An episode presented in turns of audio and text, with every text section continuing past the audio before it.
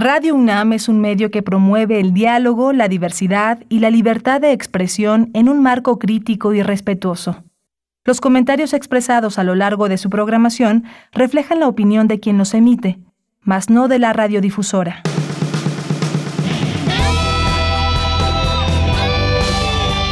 Prisma RU. Relatamos al mundo.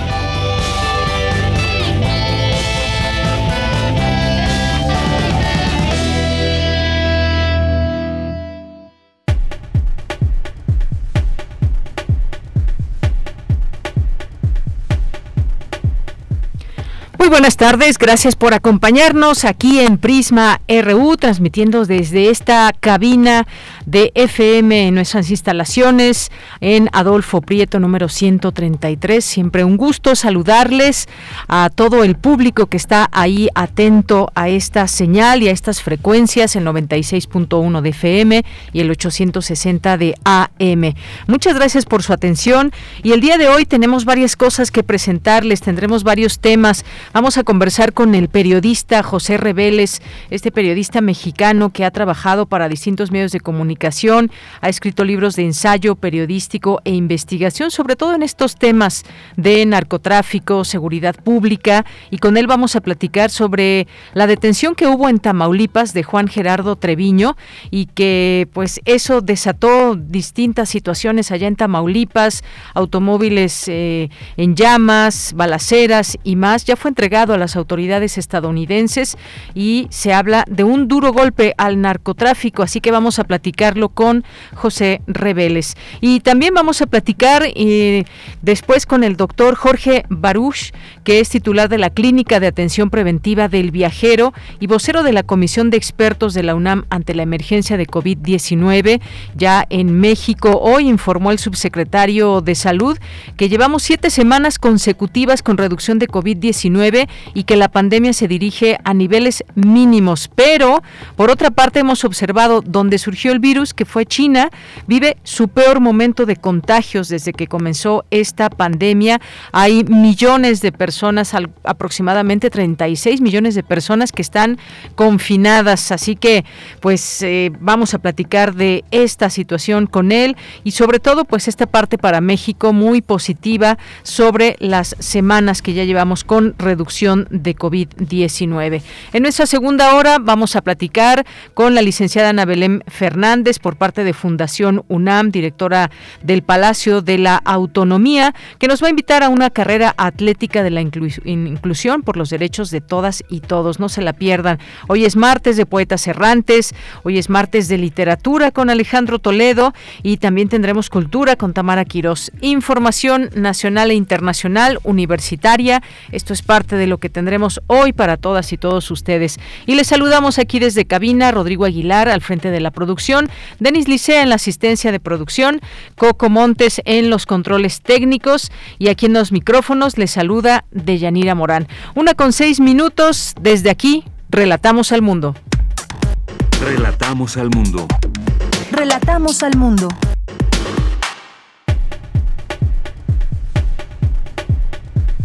Y nos vamos a nuestro resumen en la información universitaria de este día 15 de marzo del año 2022. Preside el rector Enrique Graue la entrega de los premios Afirme UNAM 2021 y Fundación UNAM BBVA, BBVA 2020-2021 en su segunda edición.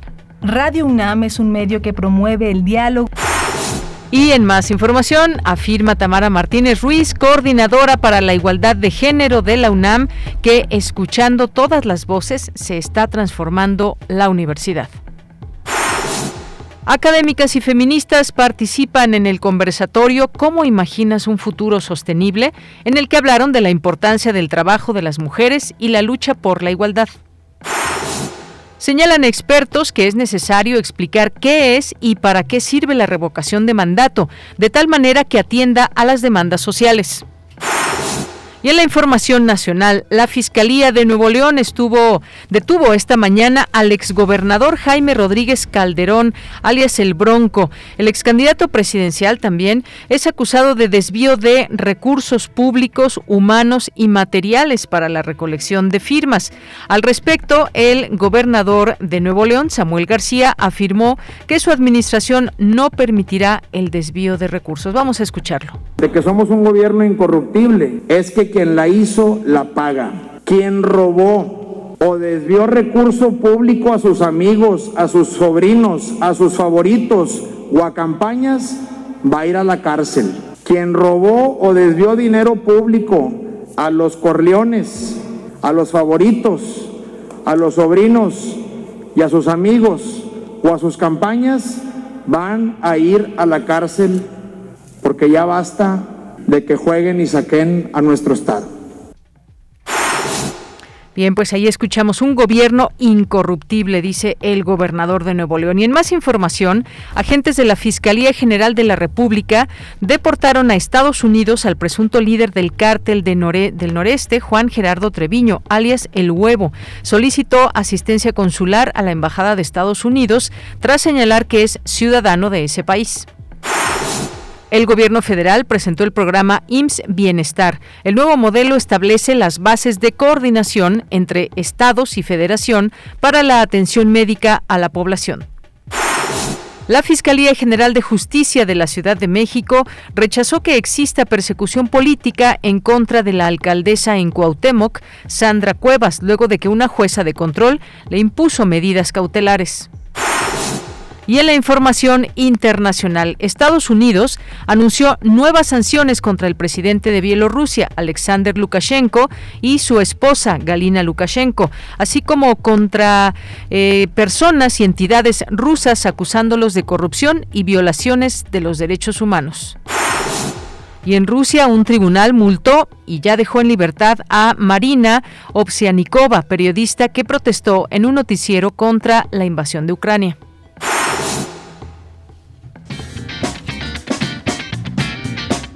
Hoy en la UNAM, ¿qué hacer y a dónde ir? Te recomendamos el programa Derecho a Debate, espacio radiofónico en el cual se analizan los temas de coyuntura nacional e internacional desde una perspectiva jurídica multidisciplinaria. Derecho a Debate se transmite todos los martes a las 16 horas a través de las frecuencias de Radio UNAM 96.1 de FM, 860 de AM y en línea www.radio.unam.mx. Otra opción que no te puedes perder es la serie Hipócrates 2.0, bajo la conducción del doctor Mauricio Rodríguez. En esta ocasión el programa abordará el tema Impacto social de la pandemia, parte 2, y contará con la participación del doctor Mario Luis Fuentes Alcalá, investigador y profesor de posgrado de la UNAM. Sintoniza hoy y todos los martes, en punto de las 18 horas, las frecuencias universitarias de Radio UNAM.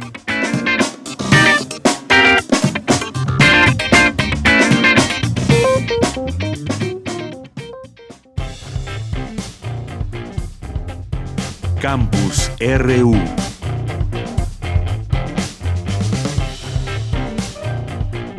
Una de la tarde con 11 minutos. Entramos a nuestro campus universitario de este día, martes 15 de marzo. Ya está en la línea telefónica mi compañera Virginia Sánchez, que nos tiene esta información. Encabeza el rector Enrique Graue la entrega de los premios AFIRME UNAM 2021 y FUNAM BBVA 2020-2021. Eh, Vicky, ¿cómo estás? Buenas tardes. Adelante. Eso sería muy buenas tardes aquí al auditorio de Prisma RU. Así pues, esta mañana se llevó a cabo en ceremonia virtual la entrega del premio Firme UNAM 2021 en su segunda edición. Este premio se entrega en primer, segundo y tercer lugar en dos categorías, licenciatura y posgrado. Y que, a decir de Julio César Villarreal Guajardo, presidente del Consejo de Administración del Grupo Villacero, sirve para premiar y reconocer cinco principios fundamentales como es el esfuerzo, el trabajo, el estudio, el conocimiento y la innovación. Por su parte, el rector Enrique Graue felicitó a las y los tesistas galardonados de sus tutores y destacó que el que por segunda ocasión se entregue este premio sirve para seguir estimulando entre el estudiantado la innovación aplicada en los campos de las físico-matemáticas, las ingenierías y las ciencias sociales, e involucrarse en sectores estratégicos para contribuir a resolver desde el conocimiento y la innovación diversas soluciones que fomenten el desarrollo económico y social de nuestra nación. Escuchemos al rector.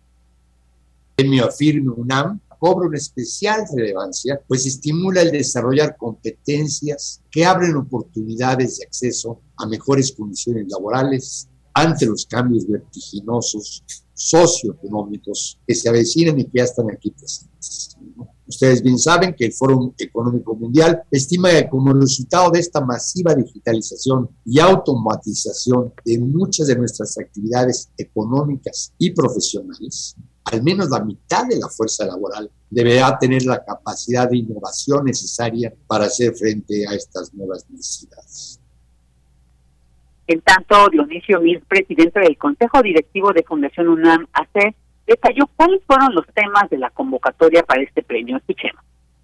Los temas que se han incorporado en la convocatoria están íntimamente vinculados a las circunstancias que habrán de prevalecer en lo que hemos llamado la nueva realidad. La inteligencia artificial ya está en la vanguardia del desarrollo tecnológico. Las energías limpias son sustento del futuro desarrollo y el blockchain va implicando ese acercamiento a esa visión que habrá de insertarse en el mundo futuro que ya está aquí. Y bueno, pues mencionar que el primer lugar en la categoría de licenciatura fue para Gabriela Ruiz Rendón del Instituto de Energías Renovables de la UNAM con la tesis Diseño, Dimensionamiento y Análisis de Factibilidad Técnica de un sistema de biodigestión y tratamiento de biomasa proveniente de la actividad ganadera en la zona de Metepec, Hidalgo. Y en la categoría de posgrado se le otorgó a Gloria Angélica Chong Nolasco con la tesis Usos de Sistemas Inteligentes de Transportes, Vehículos Autónomos en la Ciudad de México. Más tarde también se llevó a cabo la ceremonia de entrega del premio UNAM BBVA 2020-2021 a tesis enmarcadas en el tema de educación financiera, también en su segunda edición, el cual este premio busca fomentar la creatividad innovadora que genere nuevas oportunidades ante las carencias y necesidades de nuestra sociedad, para lo cual es necesaria la educación financiera motor del desarrollo económico. Así también lo señaló el rector Enrique Graue, quien estuvo acompañado también por Dionisio Mí de Fundación UNAM y por el director general de BBVA, Eduardo Usuna Usuna. Escuchemos al rector que dijo sobre este premio UNAM BBVA 2020-2021. El manejo de las finanzas, el ahorro, las posibilidades de inversión y el emprendimiento, además del impacto que tienen en nuestras economías, deben ser parte de una educación integral para tomar decisiones que incrementen las posibilidades de estabilidad económica, éxito y satisfacción. En la Universidad Nacional Autónoma de México educamos para formar ciudadanos responsables, comprometidos socialmente, tolerantes, independientes, pero también les deseamos, deseamos exitosos en todo aquello que emprenden. Y bueno, pues este premio también se entrega en los tres primeros lugares en las categorías de licenciatura y maestría. El primer lugar en licenciatura fue para Luis Alberto Ramírez Flores de la Facultad de Química con la tesis Plan de Negocios para una planta de mezcal artesanal y en maestría el primer lugar se entregó a Gerardo Palacios Morales con la tesis Machine Learning en el pronóstico del índice de precios y cotizaciones de la Bolsa Mexicana de Valores. Bueno, pues enhorabuena para todos los galardonados con estos dos premios. Claro que sí, Vicky. Enhorabuena para todos ellos y ellas galardonados. Muchas gracias, Vicky. Buenas tardes. Buenas tardes. Bien, pues vamos a continuar. Antes estaba viendo esta información un poco, pues sí, nos sorprende. Y qué bueno para el peso mexicano. Ya veremos los comportamientos que se dan a consecuencia de la guerra entre Ucrania y Rusia. Pero el peso mexicano se apreció contra el dólar la mañana de hoy. La divisa mexicana recupera terreno ante un dólar debilitado en un, en un mercado atento a la guerra entre Ucrania y Rusia y a la reunión de la Reserva Federal. Entonces, hoy y el tipo de cambio se ubica en 20.85 unidades contra el registro de ayer de 20.91 pesos por dólar por unidades que fue el cierre de ayer con el dato del Banco de México y esto significa que el peso avanza 5.37 centavos o una variación de 0.26%. Nos damos ahora a la información de mi compañera Cindy Pérez Ramírez, afirma la coordinadora para la igualdad de género de la UNAM, Tamara Martínez Ruiz, que escuchando todas las voces se está transformando la universidad. Adelante, Cindy. Deyanira, es un gusto saludarte a ti y a todo el auditorio de Prisma RU. Es necesario trabajar con una mirada crítica y enfocar las acciones en colectivo, con el fin de transformar a la universidad en pro de la igualdad de género. Sin embargo, aún quedan muchos retos en esta materia, señaló Tamara Martínez Ruiz, titular de la Coordinación para la Igualdad de Género de la UNAM, durante el conversatorio Transversalizar la Perspectiva de Género en la UNAM, Retos y Experiencias, organizado por el Centro de Estudios Sociológicos en el marco de las actividades del 8M es lograr la institucionalización y transversalización de la igualdad, como mediante armonizaciones de normativa tanto interna como externa. Con ello nos referimos a implementar políticas sectorizadas para atender las desigualdades de género y necesidades en ámbitos específicos de la vida universitaria, como son, por ejemplo, implementar medidas afirmativas, continuar incorporando la perspectiva de género en currículo, planes y programas de estudio a todos los niveles y todas las modalidades, impulsar que las entidades se llevan a cabo estadísticas con datos desagregados al menos por sexo, sensibilizar y concientizar a las tres poblaciones en igualdad y prevención de la violencia por razones de género, propiciar difusión de importantes conceptos que se conviertan luego en prácticas cotidianas dentro de la UNAM, como son, por ejemplo, la construcción de paz, la escucha activa, como una contraparte también a la exigencia punitiva. Durante su intervención, la directora de la Facultad de Filosofía y Letras de la UNAM, Mari Teresa Rodríguez Van Gort, se refirió a la asignatura Género, Violencia y Ética Comunitaria como una de las acciones emprendidas por esta entidad académica. Un poco quisimos que no fuera solamente de egreso para que no la cursaran solo hasta el final, sino que sirviera como parte de la pues de la convivencia de la facultad, ¿no? De la propia convivencia que tenemos aquí y entonces que fuera en los primeros semestres. Se pensó que fuera en los primeros cuatro semestres. El año pasado y hasta el semestre que estamos ahora cursando, durante estos últimos tres semestres, eh, se han inscrito más de 2.000 estudiantes, eh, 70 grupos y 50 profesoras han impartido la materia, ¿no? Estamos muy contentos porque empezamos abriendo ocho grupos, luego fueron 13 y eh, después abrimos 30. Estamos en un nivel de 30 por semestre. El programa de la asignatura también está evaluándose, es un tema dinámico y eh, una ventaja, una riqueza que tengamos todo este apoyo y todo este trabajo dentro de la facultad y todo el apoyo externo Deyanira, estas son algunas de las acciones y retos que ha emprendido esta casa de estudios con el fin de impulsar la igualdad de género. Hasta aquí la información. Muy buenas tardes. Gracias, gracias Cindy Pérez Ramírez. Nos vamos ahora con Dulce García y esta información. Necesario explicar qué es y para qué sirve la revocación de mandato de tal manera que atienda a las demandas sociales. Adelante, Dulce. Deyanira, muy buenas tardes a ti al auditorio de Prisma RU. El ejercicio de revocación de mandato que actualmente se lleva en México ha causado una serie de cuestionamientos que lo han vuelto controversial, por lo que es necesario analizarlo. En ese sentido, el Instituto de Investigaciones Jurídicas de la UNAM llevó a cabo la mesa de discusión La revocación de mandato de la teoría al caso mexicano, en donde expertos de diversos países lograron una reflexión en torno al tema con una perspectiva comparada. Para la doctora Janina Welp, académica del Centro sobre Democracia Albert Hirschman, la revocación de mandato tiene que ver con las concepciones sobre democracia que tiene cada país. La académica explicó que, por ejemplo, en el modelo cubano, la revocación de mandato funciona pero sin intervención popular, por lo que es difícil verla como una revocación. En ese sentido, añadió que en el caso mexicano se podría considerar más un plebiscito legitimante que una revocación de mandato, puesto que combina la posibilidad de la revocación directa con la promoción que de ella hace el Estado. Para muchos y muchas estudiosos de los mecanismos de democracia directa, la revocatoria no se incluye como un mecanismo de democracia directa. ¿Esto por qué? Porque está dirigido a remover una autoridad. Para otros sí se incluye porque es un mecanismo que funciona en el marco de la democracia representativa tal como se define actualmente. Está dirigido a someter a votación la permanencia de una autoridad electa en su cargo antes de que complete su periodo. Tenemos revocatoria directa cuando el mecanismo se activa por reunión de firmas, pero tenemos la indirecta. Esto es cuando el poder legislativo activa una remoción que sería como un juicio político, que para ser efectiva requiere de una consulta popular. De Yanira, auditorio de Prisma RU, la experta dijo que lo importante en torno a la revocación de mandato, por ejemplo la de México, es que se intervenga en la definición de la política pública y no en la remoción de autoridades, es decir, que se debe explicar mejor qué es la revocación de mandato y para qué sirve, de tal manera que dicha revocación atienda explícitamente a las demandas sociales. Esta es la información. Muy buenas tardes. Gracias, Dulce. Buenas tardes. Porque tu opinión es importante, síguenos en nuestras redes sociales, en Facebook como Prisma RU y en Twitter como arroba PrismaRU.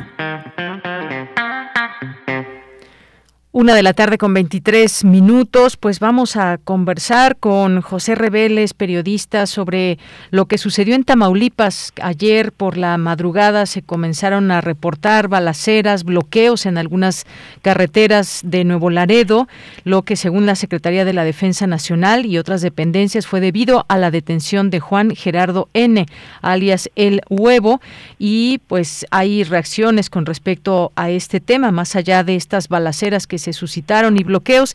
Vamos a platicar con el periodista José Reveles, eh, quien ha trabajado en distintos medios de comunicación, entre eh, Excelsior, Proceso Financiero, y además es autor de libros de ensayo periodístico e investigación, experto en estos temas de seguridad pública y narcotráfico. ¿Qué tal, Pepe Reveles? Muy buenas tardes, bienvenido. muy buenas tardes a tus órdenes. Oye, Pepe, pues entre las reacciones dice el canciller Marcelo Ebrard que la captura de este personaje fue el gran golpe de la década. ¿Qué opinión te merece pues esta detención que hay, la reacción que hubo de estos distintos grupos allá en Nuevo Laredo y ahora pues ya entregado a las autoridades de Estados Unidos?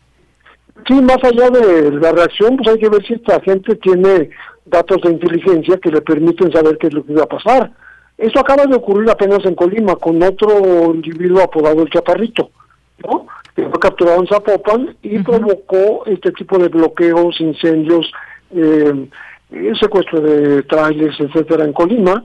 Ahora se repite el tema con unas pocas horas de diferencia en este Nuevo Laredo. Lo curioso es que Juan Gerardo Treviño Chávez, en informaciones más recientes, ya fue entregado a Estados Unidos. O sea, lo capturaron y Fast Track lo entregaron a Estados Unidos. O sea, no lo trajeron a México, no se le dieron a una zona militar como se sospechaba por parte de quienes cometieron estos, estos bloqueos, sino que eh, fue llevado en avión a Tijuana y de Tijuana fue pasado a San Diego y entregado a Estados Unidos. ¿Por qué? Porque había una orden de extradición previa y porque él tiene esta nacionalidad, el famoso Juan Gerardo Cerviño Chávez, que es sobrino, por cierto, del, Z40, del viejo líder de los Zetas, este, y, y, bueno, ya, ya está del otro lado, ya no, ya no lo tiene México. Efectivamente, y hay otra situación también eh, que yo decía, el canciller dice que es una captura, un gran golpe de la década y habla de este entendimiento que se realiza en el contexto del entendimiento bicentenario que tiene con Estados Unidos en materia de seguridad. ¿Cómo ves tú estos, eh, pues este que dice golpe de la década? ¿Qué tanto interfiere el que este personaje haya sido detenido? Bueno, yo creo que parte del entendimiento está este tipo de información que muy probablemente eh, las autoridades de Estados Unidos le pasaron a México. Lo capturó el ejército y era nada menos que el jefe de las tropas del infierno, como se llaman a sí mismas, imagínate. este Las tropas del infierno eran eh, dirigidas por este hombre, eh, pues de bastante importancia porque incluso había recompensa por su por datos que llevaron a su detención. Ya antes había sido detenido su jefe de seguridad y escoltas, Mario Rodríguez Barbosa, eh, en meses anteriores. Entonces, había una investigación de años contra él, pero mm, curiosamente no tenía grandes acusaciones en México, sino en Estados Unidos. Y hacia allá fue a, a parar, allá fue enviado, porque pues cometieron el error también estos eh, que reaccionaron sus sicarios, ¿no? Del, del famoso cártel del noreste, ¿no? Que es una, vamos a decir, una derivación de los Zetas, eh, de atacar al consulado de Estados Unidos, todo se inició con un ataque al convoy del ejército, en fin, eh, se enfrentaron a la autoridad pues, en, desigualdad de circunstancias, ¿no? Entonces ya este hombre fue llevado a Tijuana, o sea, al otro extremo de la frontera, y de ahí enviados a, San Diego. Creo que eh, este cruce rápido fronterizo que existe en Tijuana sirvió para eso, para que este hombre de 40 años, nacido en Estados Unidos o con nacionalidad estadounidense, ya esté en manos del, de las autoridades del país vecino. Bien, ¿y esto crees que sea, digamos, que tenga consecuencias al interior de, interior de este cártel del noreste? Es decir, en estos reacomodos que vamos viendo, enfrentamientos no solamente ahí, sino en otras partes del país, este tema del eh, crimen organizado y un reacomodo que de pronto hay entre los propios cárteles y que deriva justamente en esto, en balaceras y en un tema de inseguridad para la población. Pero ¿qué tan duro es este golpe desde tu punto de vista, Pepe?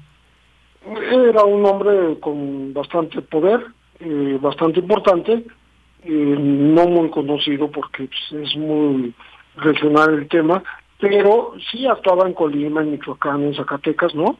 Eh, y sobre todo era el, cabecilla visible de quienes se enfrentan a, pues, a, la, intrusión del cártel Jalisco Nueva Generación en aquel rumbo y el cártel de Sinaloa. O sea, son peleas por territorio y por supuesto que va a provocar eh, enfrentamientos para ver qué nos sucede, no solo en Nuevo Laredo, a lo mejor con más eh, razón en Colima, en Michoacán y Zacatecas, en los estados en donde han estado actuando ellos. Eh, creo que se sale sale del ámbito de Nuevo Laredo.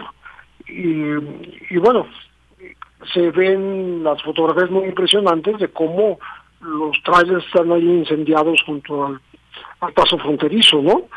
Que eso, eso siempre impresiona porque eh, quiere decir que la violencia mexicana se acerca, llegas a la frontera y de pronto pasando la frontera ya no ya no hay esa violencia. Eso es lo que distingue esta vecindad eh, pues muy larga de México y Estados Unidos.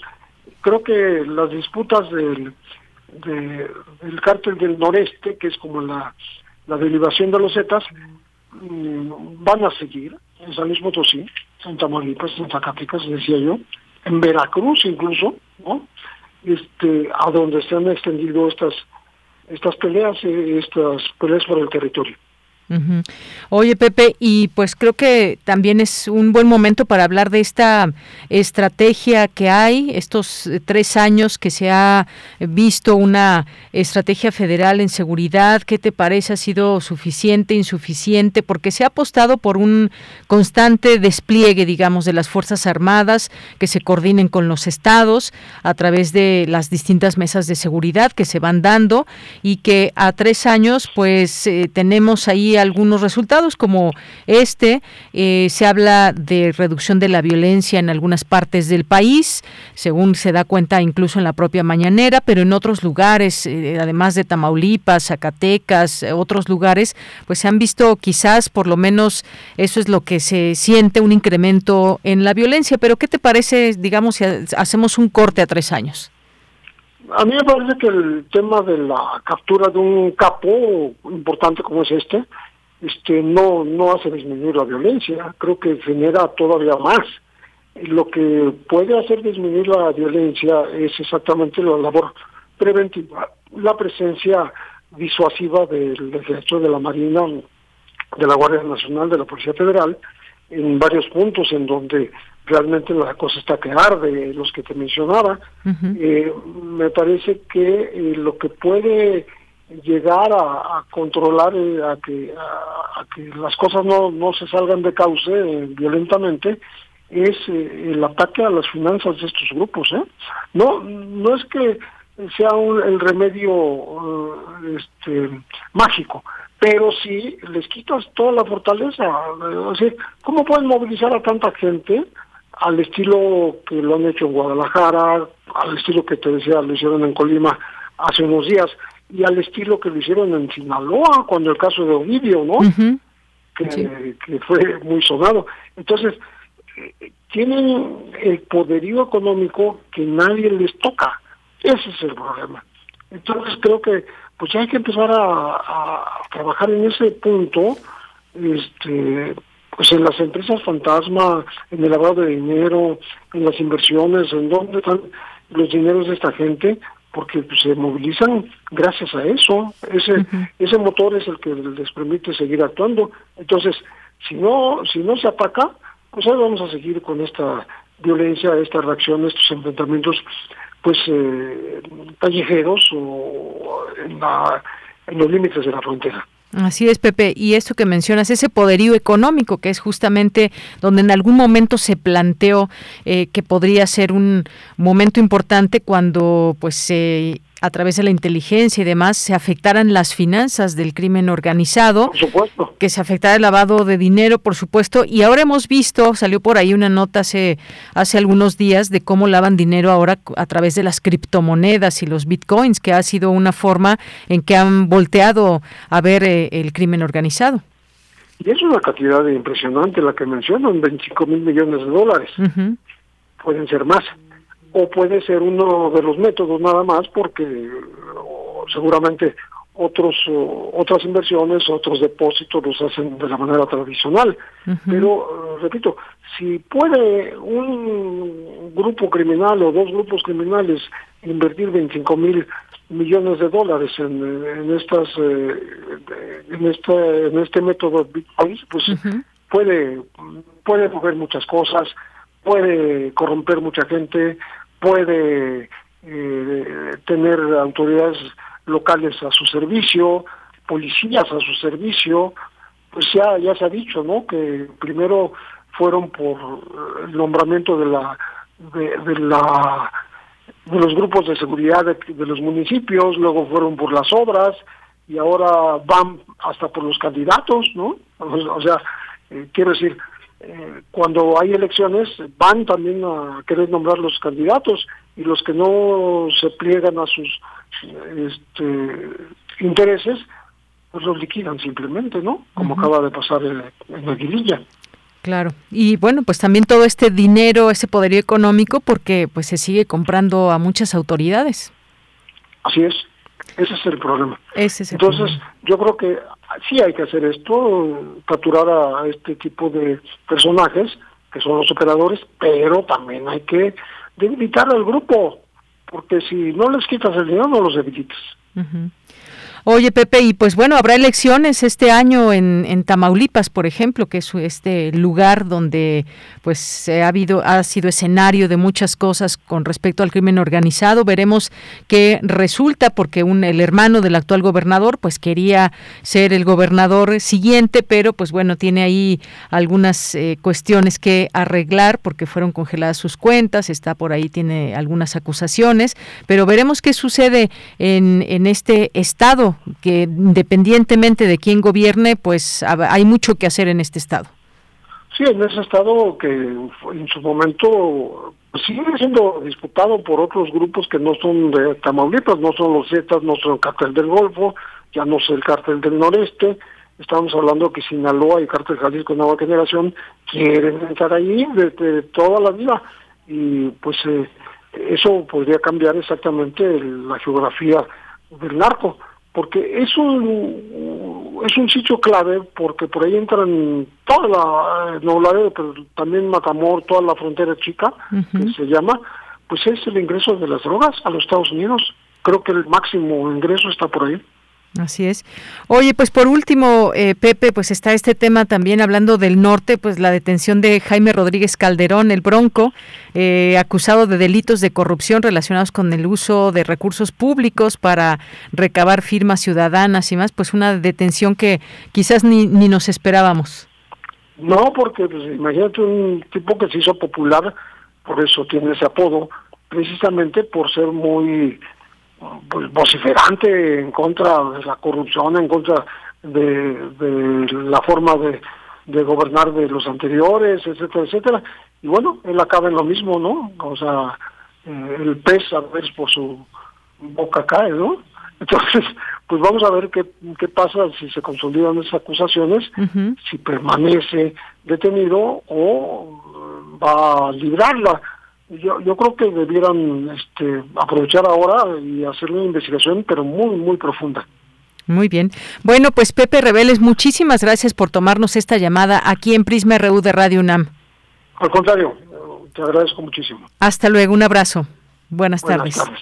Gracias. Fue Pepe Reveles, José Reveles, periodista mexicano, quien ha trabajado para distintos medios, se ha especializado en estos temas de narcotráfico y veremos qué sucede allá en Tamaulipas, en esta que será una contienda electoral tremenda, como lo fue la pasada también, hay que mencionarlo, hay muchos intereses, hay algún exgobernador detenido por temas de narcotráfico y bueno, pues actualmente el gobernador Francisco Javier Cabeza de Vaca, que está ahí al frente del gobierno, hay que recordar que también pues enmarcan un proceso que tuvo de desafuero, pero pues bueno, deberá ser finalmente validado por una resolución de la Suprema Corte de Justicia de la Nación, tentativamente el próximo 24 de marzo. Así que ya veremos qué sucede allá en Tamaulipas. Relatamos al mundo. Relatamos al mundo. Continuamos una de la tarde con 38 minutos y hoy tuvimos buenas noticias de la mañanera, eh, pues esperamos que así sigan las cosas y que tiene que ver todo este asunto ligado a la COVID-19, porque el subsecretario de Prevención y Promoción de la Salud, Hugo López Gatel, dio a conocer que la cobertura de vacunación contra COVID-19 ha avanzado ampliamente al punto de que prácticamente se ha llegado al final de este proceso, pero también que hemos tenido semanas sostenidas a la baja de contagios y de personas que fallecen por esta enfermedad. Eso es una buena noticia para México y queremos hablar de ello con el doctor Jorge Baruch, que es titular de la Clínica de Atención Preventiva del Viajero y vocero de la Comisión de Expertos de la UNAM ante la emergencia de COVID-19. Doctor Jorge, bienvenido. Buenas tardes.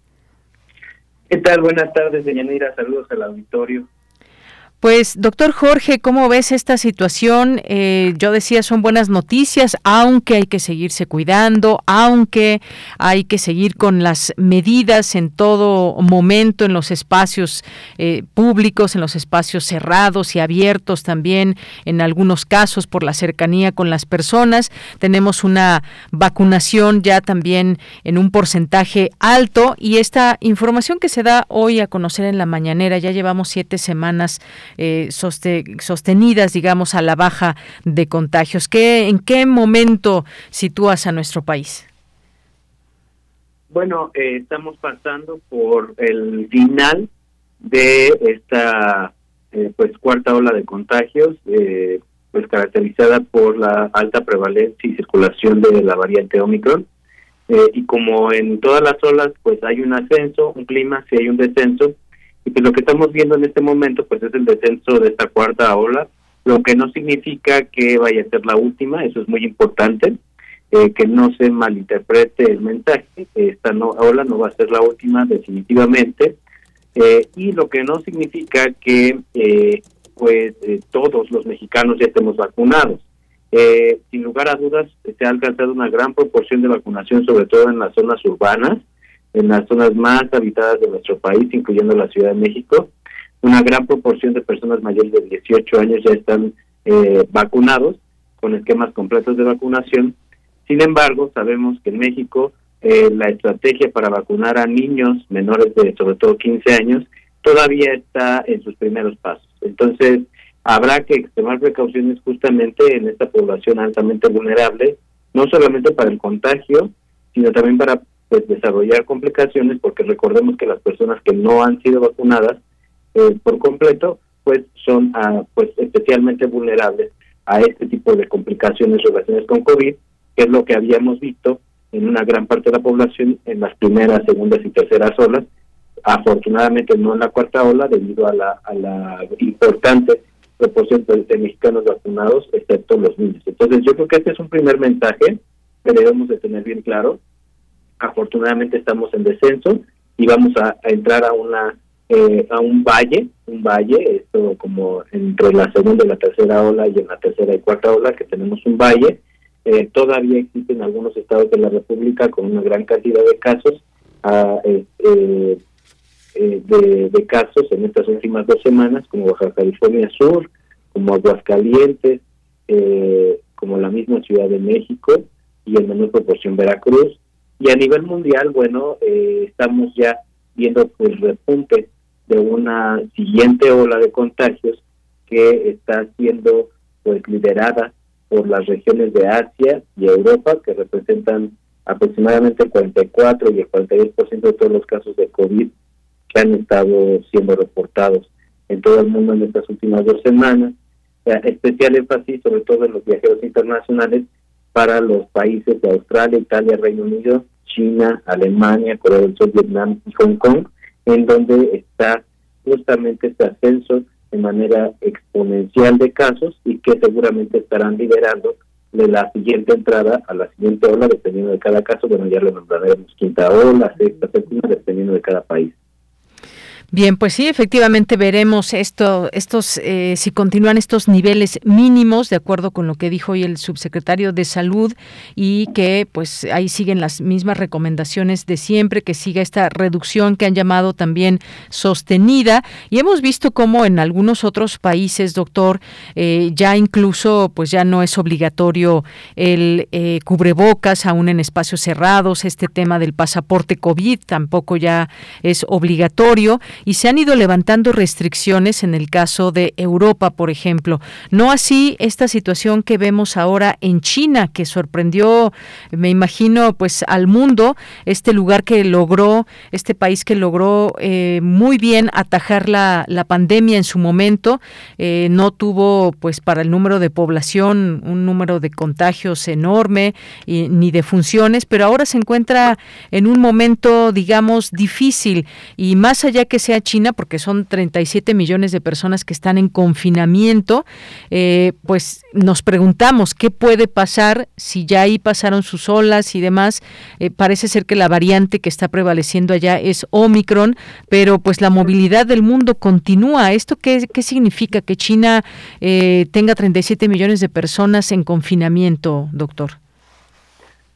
Pues significa que están entrando ya una, una fase de aceleración a la cual van a comenzar a entrar todos los países. Sin lugar a dudas, China es la que lidera, la que avanza primero con respecto a este incremento, pero no solamente China, también eh, países como Australia, Italia, Reino Unido, Alemania, eh, Corea del Sur, Vietnam eh, y Hong Kong están en la misma situación de China. Ya ha habido un incremento reportado de 205% con respecto a los a la, a la semana anterior, eh, pero también eh, se han incrementado en Europa, Australia, Italia y Reino Unido eh, alrededor de un 37% el número de casos con respecto a la semana anterior y, en, por ejemplo, en otras partes del mundo también va a comenzar a, incrementar. Entonces, ¿qué es lo que qué significa esto?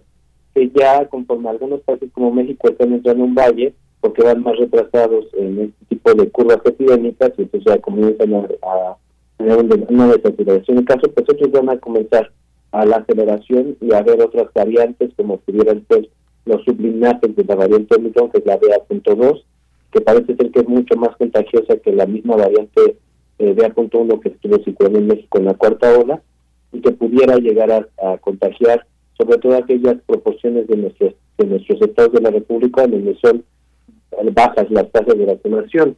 Y estamos hablando de que pues el país México todavía no alcanza una proporción importante de vacunados como país. Eh, estamos hablando de un 60 60% de proporción de población vacunada lo cual es todavía muy baja.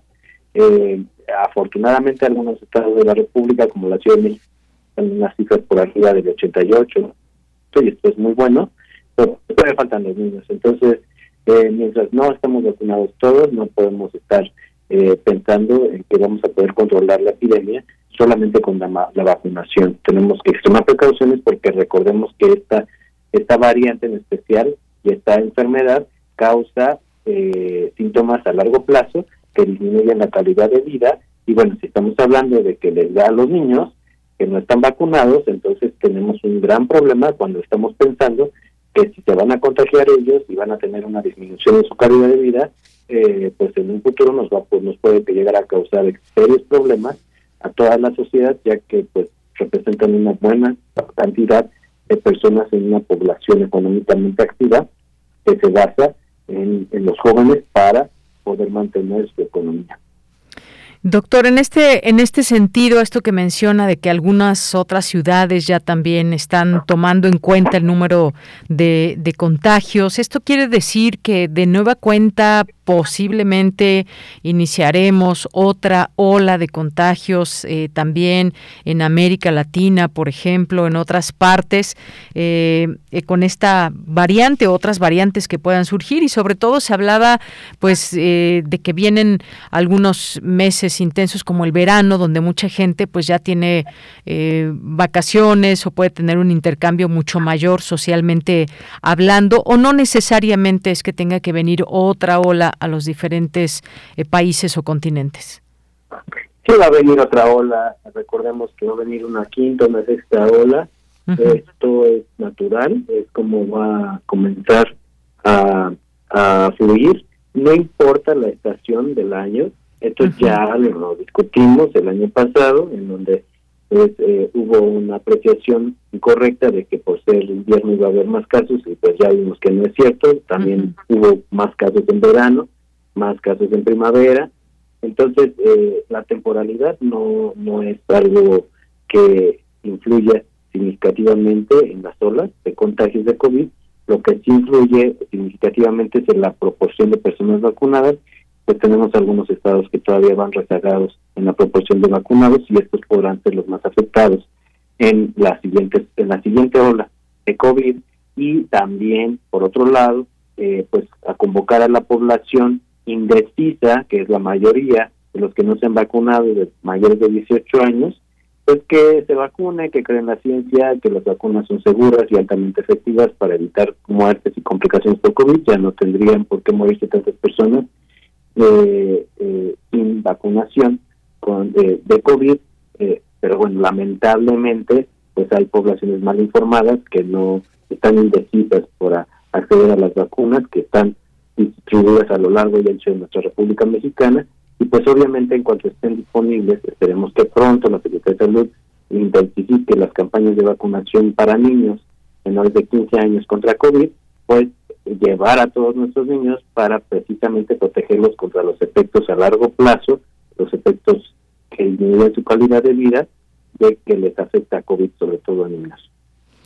Muy bien, bueno, pues estaremos muy pendientes de estos números, de esta, de este tema ligado a la COVID-19. Por lo pronto, pues ya en México prácticamente, pues estamos en este semáforo verde en muchos eh, lugares, prácticamente en todo el país, lo cual da cuenta de que, pues ya hay restricciones mínimas o han cambiado las restricciones. Pero un mensaje último, doctor, para que, pues no nos confiemos que es lo que está estamos ante sí, el hecho de que tengamos mínimos contagios no significa que ya estamos del otro lado o que no debamos cuidarnos, porque muchas veces se malinterpreta eh, o se malentienden estas informaciones.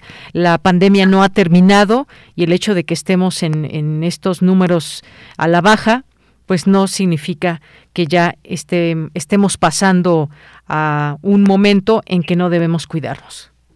Eh, bueno, el mensaje sería dirigido a pues que la movilidad se va a retomar, obviamente conforme el semáforo vaya eh, escalando a niveles de verde, bueno, obviamente tendremos más eh, flexibilidad en todas nuestras actividades. Esto no quiere decir, en efecto, que eh, descuidemos otras medidas que han demostrado ser efectivas para disminuir el número de contagios, que es el uso de cubreboca en espacios públicos, en espacios con una alta concentración de personas, porque bueno, esto puede salvar vidas, de hecho salva vidas. Entonces, eh, recordar también que las vacunas desconocemos la capacidad que tengan para brindar una eh, pues protección sostenida contra los contagios, sobre todo contra complicaciones de hospitalización, eh, sí la mantienen para para reducir la proporción de muertes y, complicaciones graves de COVID, pero eh, disminuyen su su, su efectividad para evitar ser hospitalizados o incluso ser contagiados y por eso es importante eh, no bajar la guardia y seguir utilizando el cubreboca, la sana distancia, la limitación de aforos, aunque con una moderación de acuerdo al semáforo. Vamos a comenzar a ver cómo se relajan estas medidas de movilidad, pero esto no quiere decir que relajamos las otras medidas y que estemos al pendiente de las noticias y de la epidemia, cómo va evolucionando a lo largo de los siguientes meses y sobre todo también creo que algo muy importante es que eh, pues aquellas que personas que todavía se mantengan indecisas o incluso los niños que apenas vamos a comenzar a ver cómo se van a vacunar contra COVID, se vacunen de inmediato. En cuanto les sea posible, acudan a la vacunación porque esto salva vidas y salva a toda la sociedad de entrar en una fase crítica en donde el sistema de salud pues colapse y podamos tener muertes por exceso de otras enfermedades que se descuidan, sobre todo para atender a casos de COVID. Bueno, doctor, pues muchas gracias, gracias por acompañar este programa, este espacio importante escuchar la voz de los expertos como usted. Muy buenas tardes y gracias.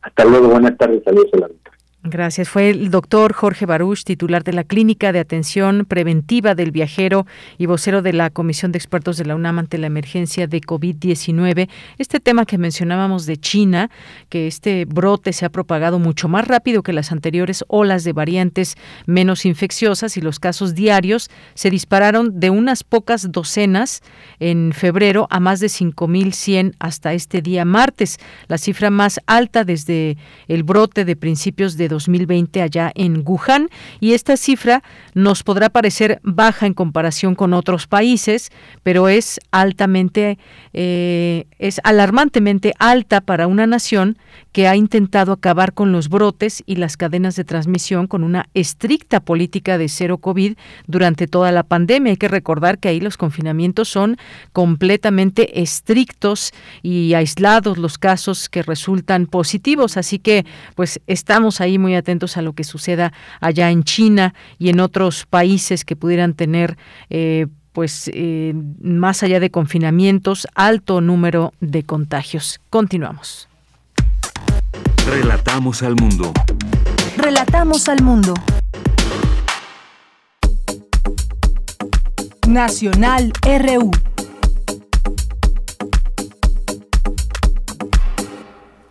Bien, y en algunas, algunas notas nacionales, ya platicábamos de estas dos cosas, de cómo va la COVID-19, cómo va el tema de Tamaulipas también, y pues le platicábamos también un poco de esta detención del exgobernador Jaime Rodríguez Calderón de Nuevo León por presunto desvío de recursos, y pues bueno, se está, estamos atentos a ver si pues se queda, digamos, detenido o logra salir. Aquí en la Ciudad de México está muy fuerte este tema tema de Sandra Cuevas, la alcaldesa de Cuauhtémoc, que pues está suspendida por una investigación judicial, sufrió su primer revés en la batalla legal que enfrenta por supuestamente agredir a dos policías. Fue ya separada del cargo como medida cautelar y ella acusa a su vez ser víctima de persecución política, teme prisión preventiva.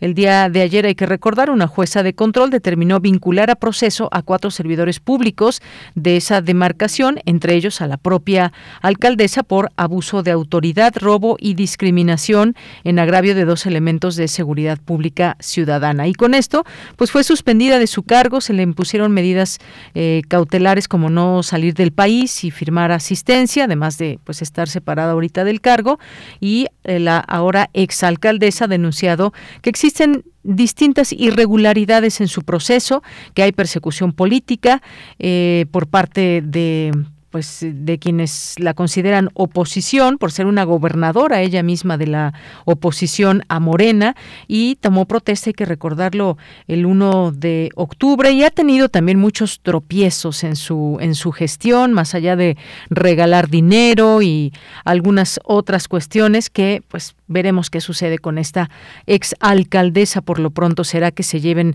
a cabo eh, pues estas diligencias esta investigación y se lleven a cabo nuevas elecciones bueno, pues estaremos por verlo en este caso. Eh, también en otras informaciones se reúne el presidente Andrés Manuel López Obrador con gerentes de las refinerías del país. Insistió en que su gobierno no aumentará los precios de los combustibles, gasolinas, diésel, gas y energía eléctrica derivado de la situación de la guerra entre Ucrania y Rusia. Al concluir su conferencia de prensa matutina, informó que sostendría una reunión con los seis gerentes de las refinerías del país. También se refirió que cuando llegaron al gobierno solo estaban operando dos refinerías, de las seis tenemos operando ahora las seis. Eso es lo que mencionó. Veremos qué sucede después de esta reunión con gerentes de las refinerías del país. Y también sobre el caso de la guardería ABC que aquí platicábamos hace unos días, hay avances y detenciones, afirma el director general del Instituto Mexicano del Seguro Social Social, Robledo, que dio a conocer que ya hay avances y varias personas detenidas por su presunta responsabilidad en el caso del incendio de la guardería ABC en Sonora y en la conferencia mañanera en Palacio Nacional hoy, el funcionario recordó que el instituto presentó una nueva denuncia en febrero y que la anterior era muy endeble y podría ser rechazada para continuar con las investigaciones. Bueno, pues ahí algunos de, los temas, por supuesto, pues ya internacionalmente internacional. Seguimos observando todo lo que pasa en Ucrania y en Rusia, este riesgo que algunos llaman hoy la ONU señala que pues hay un riesgo de conflicto nuclear escalofriante, así fue como lo describió el secretario general de la Organización de Naciones Unidas, Antonio Guterres, que advirtió el día de ayer la perspectiva de un conflicto nuclear antes impensable y que ahora vuelve a ser una posibilidad al alertar que la invasión de Rusia en Ucrania también puede resultar en un huracán de hambruna en muchos países. Bueno, pues estaremos ahí muy pendientes también de esta información, seguir con los análisis, pero más allá de eso, más allá de eso, eh, pues cómo se van dando estos movimientos, hay o no negociaciones, lo que todos quisiéramos, estamos muy atentos y pendientes en este, en este tema, eh, qué dice los Estados Unidos, cómo sigue apoyando de alguna manera a Ucrania con las armas, pero todo lo que puede desembocar el hecho de que no existan acuerdos viables entre ambas naciones, entre Ucrania y Rusia. Por lo pronto, pues seguimos viendo lo que significa la guerra, que es algo terrible y cómo pues eh, siguen los bombardeos en zonas civiles. Por ahí hubo un hospital también que fue fue bombardeado, fue bombardeado. Escenas que están dando la vuelta al mundo, lo terrible, lo terrible que puede ser la guerra. Bien, pues vamos a hacer un corte, son las 2 de la tarde y regresamos, regresamos a la segunda hora de Prisma RU. Porque tu opinión es importante, síguenos en nuestras redes sociales, en Facebook como Prisma RU y en Twitter como arroba PrismaRU. ¿Existirá todavía un alma buena en el mundo? Tres dioses bajan a China para comprobarlo. Ya no quedan gentes temerosas de las instituciones. Esta es la pura verdad. Y no se atreven a enfrentarse con ella. Admitan que nuestra misión ha fracasado. Siempre hay que admitir la posibilidad de encontrar una persona justa. Tal vez lo hallemos de un momento a otro. De la serie Teatro en Radio presentamos...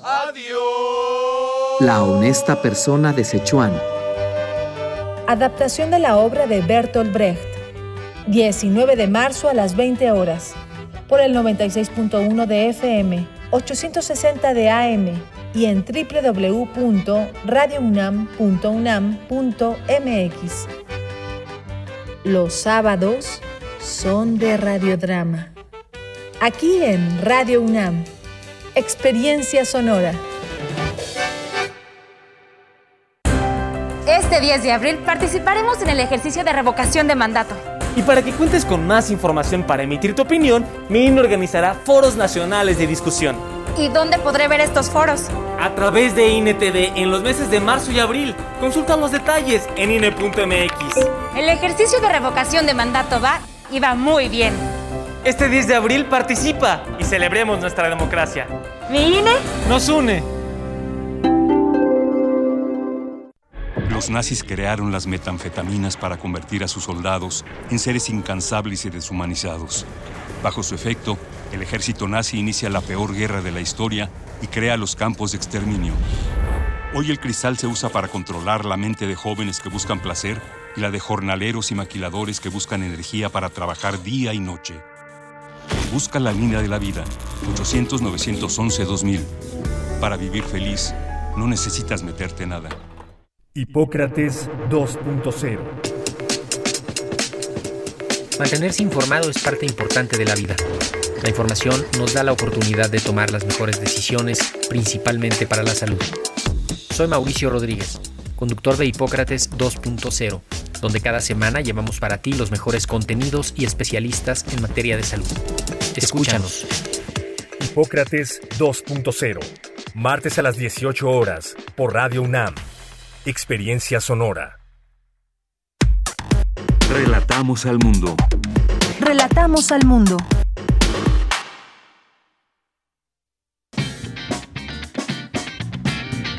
Mañana en la UNAM, ¿qué hacer y a dónde ir? Ya comenzó el Rally Puma. Si eres alumno de nuevo ingreso de la UNAM, la Dirección de Literatura y Fomento a la Lectura y el Museo Universitario Arte Contemporáneo te invitan a participar en el Rally Puma, donde podrás conocer y explorar el patrimonio universitario. El recorrido se lleva a cabo los días domingo del 13 de marzo al 3 de abril de 2022. Para mayores informes e inscripciones, consulta las redes sociales de Cultura UNAM, el MOAC y Literatura UNAM. Durante todo el recorrido, deberás utilizar cubrebocas y respetar las medidas sanitarias recomendadas. El Museo Universitario Arte Contemporáneo te invita a visitar su nueva exposición virtual Melanie Smith, 15 minutos de meditación sublime, material audiovisual que surge como una respuesta al confinamiento durante el invierno de 2020-2021. Disfruta de este viaje psicodélico digital del artista Melanie Smith en la exposición virtual 15 minutos de meditación sublime, que se encuentra disponible del 14 de febrero al 14 de agosto de 2022 en el sitio oficial del Museo Universitario Arte Contemporáneo. O si lo prefieres, aún puedes visitar la exposición En la calle y en la historia, 40 años de lucha feminista mexicana, un recorrido visual a través de dos archivos feministas mexicanos, el de Ana Victoria Jiménez y el de Producciones y Milagros, agrupación feminista. Esta muestra se presenta del 27 de enero al 30 de abril en la sala José Emilio Pacheco, las galerías 3 y 4, así como en las rejas de la Casa del Lago, Juan José Arreola. La entrada es libre y el aforo limitado. No olvides llevar tu cubrebocas. Para Prisma RU, Daniel Olivares Aranda.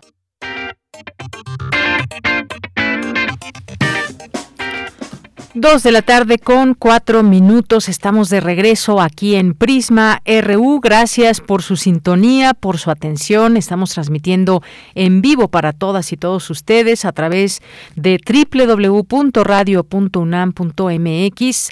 Háganse presentes de dónde nos escuchan, de qué estado, de qué país nos están escuchando en este momento. Además de toda nuestra audiencia que está siempre ahí pendiente en las frecuencias del 96.1 de FM y el 800 60 de AM y que además nos escriben a través de arroba Prisma RU en Twitter y Prisma RU en Facebook, también a través de nuestro correo prisma.radionama arroba no prisma.radiounam. Ahorita se los digo, siempre se me va eh, cuál es en nuestro correo, que también nos pueden escribir ahí a través de esta de este correo electrónico. Y bueno, pues muchas gracias a Rosana Cervantes que nos está escuchando. Ella es pintora y le mandamos un gran abrazo. Gracias por ser una asidua radioescucha a este espacio. Le mandamos muchos muchos saludos. Ojalá que ojalá que podamos pronto conocer también su, su obra y pues aquí ofrecemos también o tenemos espacio para estas distintas propuestas culturales que hay en nuestro país o en la Ciudad de México en particular.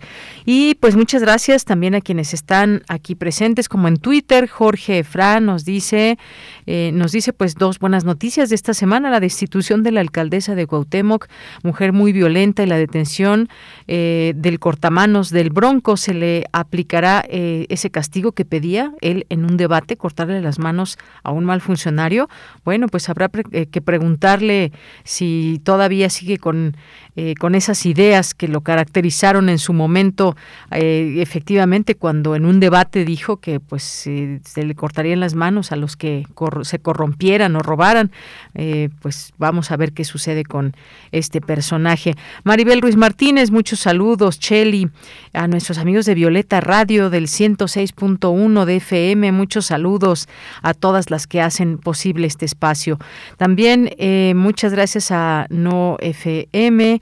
Eh, Jorge Morán Guzmán nos dice, no solo basta con la vacunación, la disciplina sanitaria es fundamental, pero ahora con las clases presenciales y la mayor movilidad está creciendo la indiferencia, la apatía, el olvido. ¿Realmente habremos aprendido? Bueno, pues sí hay momentos y ahí ha habido muchos casos, seguramente ustedes están enterados de estos distintos casos, como en escuelas había un brote y de pronto pues al día siguiente faltaban varios alumnos porque se habían contagiado.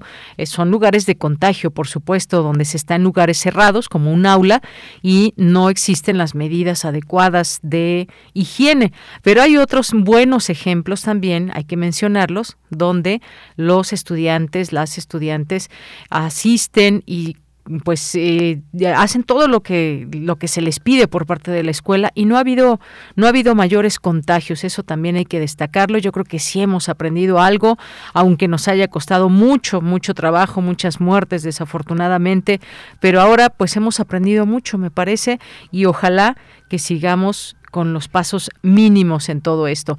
David Castillo Pérez también muchos saludos a seguirnos cuidando en lo que va en lo que a nosotros corresponde. Claro que sí, David.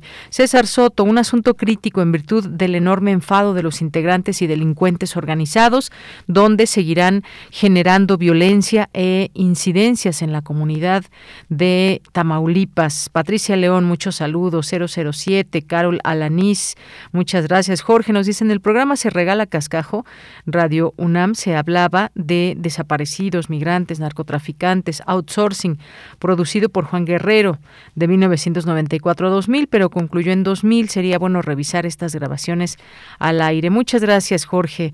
Gracias que nos hace referencia a este programa. Efectivamente, fue hasta el 2000. Yo recuerdo como que lo he escuchado mucho más recientemente, en algún, en algún momento. Gracias, Jorge. César nos dice qué barbaridad con dicho asunto donde atoraron y detuvieron al exgobernador de Nuevo León, Jaime Rodríguez. Desde la UNA se informó lo acontecido eh, aquí en Prisma. Gracias, César. Nuestros amigos de Fundación UNAM, en un momentito estaremos platicando con ellos sobre esta carrera que les mencionábamos. San Ildefonso también, muchas gracias. Rosario Durán, eh, también muchas gracias San Ildefonso, el Colegio de San Ildefonso, este centro de arte eh, sede para exposiciones temporales de relevancia, que también por aquí nos sigue su cuenta de Twitter. Rosario Durán nos dice, exacto, la negativa del gobierno de vacunar a los menores de 11 años puede ser la diferencia. Andrés Mar, estamos listos para escucharlos. Saludos sonoros a todos, muchas gracias. Eh, muchas gracias a Camila González.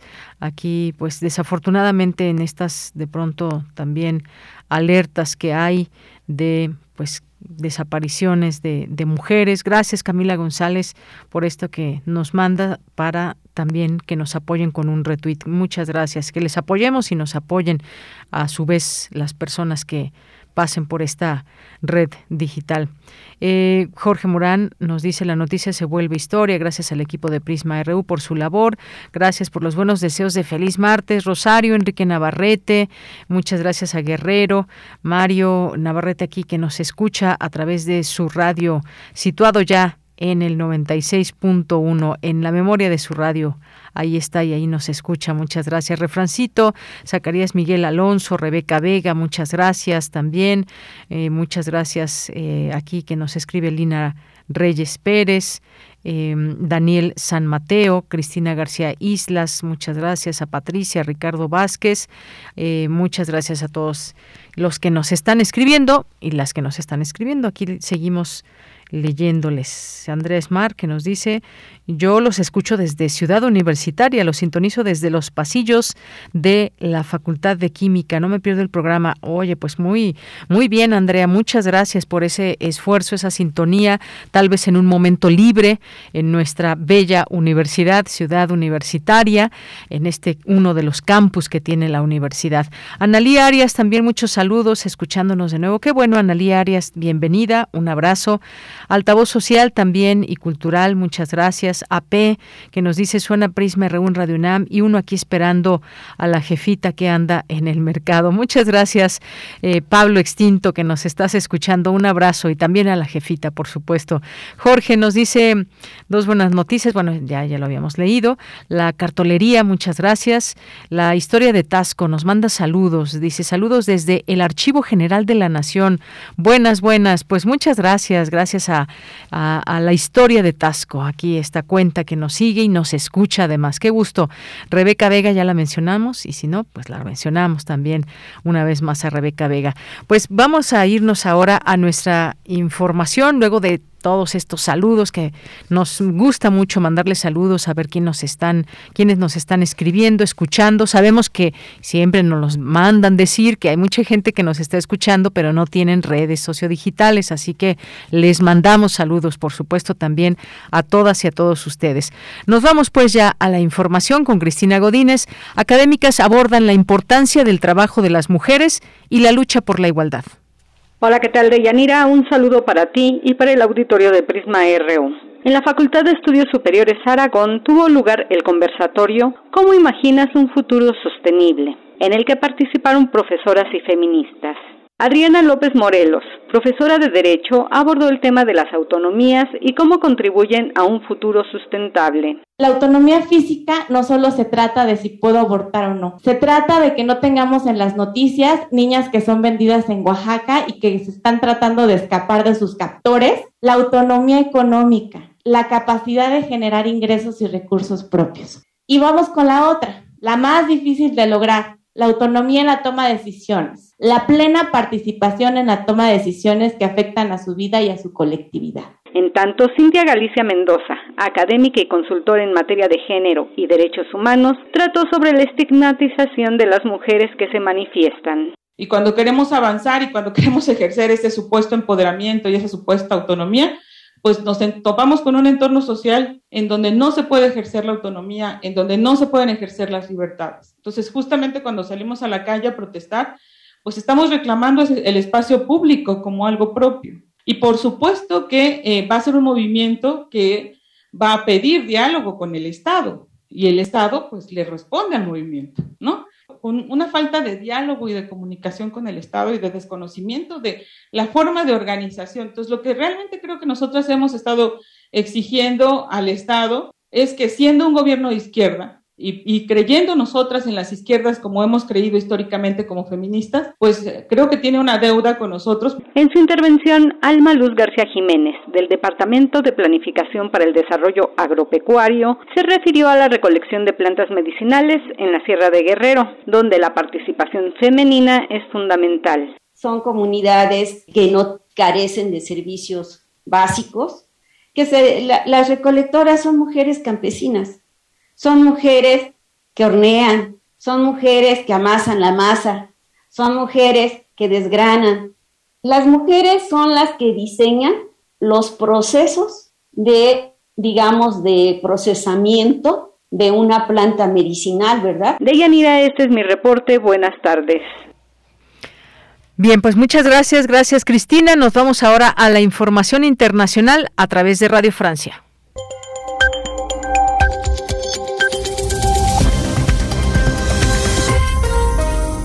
Bienvenidos al flash informativo de Radio Francia Internacional, una mirada rápida a las noticias de América Latina y el mundo. Hoy es martes 15 de marzo. En los controles técnicos nos acompaña Guillaume Lebouvier. Vamos ya con lo más importante de la jornada.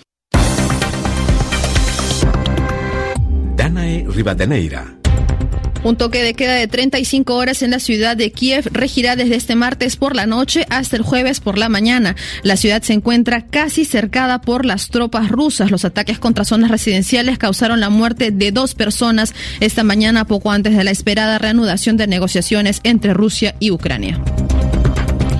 Una de las ciudades más golpeadas, además de Dnipro, donde el aeropuerto ha sido destruido, es Milokiev. El ejército ruso trata de hacer caer esta ciudad para luego dirigirse con todo a Odessa. La OIM estimó en 3 millones los refugiados ucranianos producto de la invasión rusa. Polonia se ha convertido en el principal país de acogida para más de la mitad de ellos, mientras que en Reino Unido Boris Johnson ha lanzado un plan para que los británicos acojan a los refugiados ucranianos en sus hogares. Más de 89 mil personas han mostrado ya su interés por acogerlos. El gobierno británico también impuso sanciones comerciales contra Rusia, sanciones que incluyen aranceles punitivos sobre productos como el vodka y la prohibición de exportar bienes de lujo. Esta medida se suma a sanciones previas impuestas a empresas y multimillonarios rusos por sus lazos con el presidente Vladimir Putin. Sin embargo, Moscú dijo haber recibido la confirmación de Washington de que esas sanciones no afectarán su cooperación con Teherán para el relanzamiento de las conversaciones sobre el acuerdo nuclear iraní. Así lo declaró Sergei Lavrov, ministro ruso de Relaciones Exteriores. Escuchemos.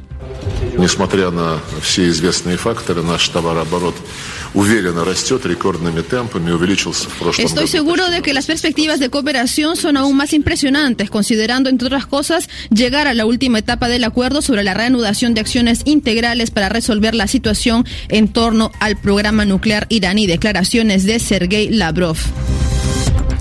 De regreso a Francia, el presidente Emmanuel Macron ofreció protección consular a la periodista rusa que ayer por la noche y en señal abierta apareció portando una pancarta que pedía el fin de la guerra en Ucrania, esto en la televisión rusa.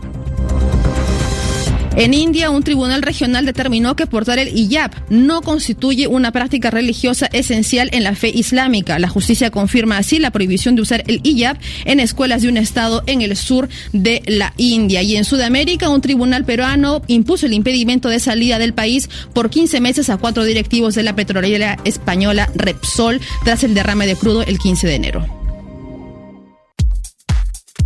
Tu opinión es muy importante. Escríbenos al correo electrónico prisma.radiounam@gmail.com.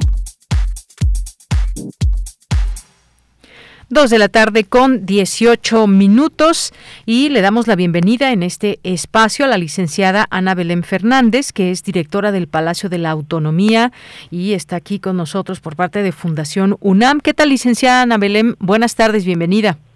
Hola, Deyanira, muchas gracias por la invitación otra vez. Muchas gracias y buenas tardes a todos.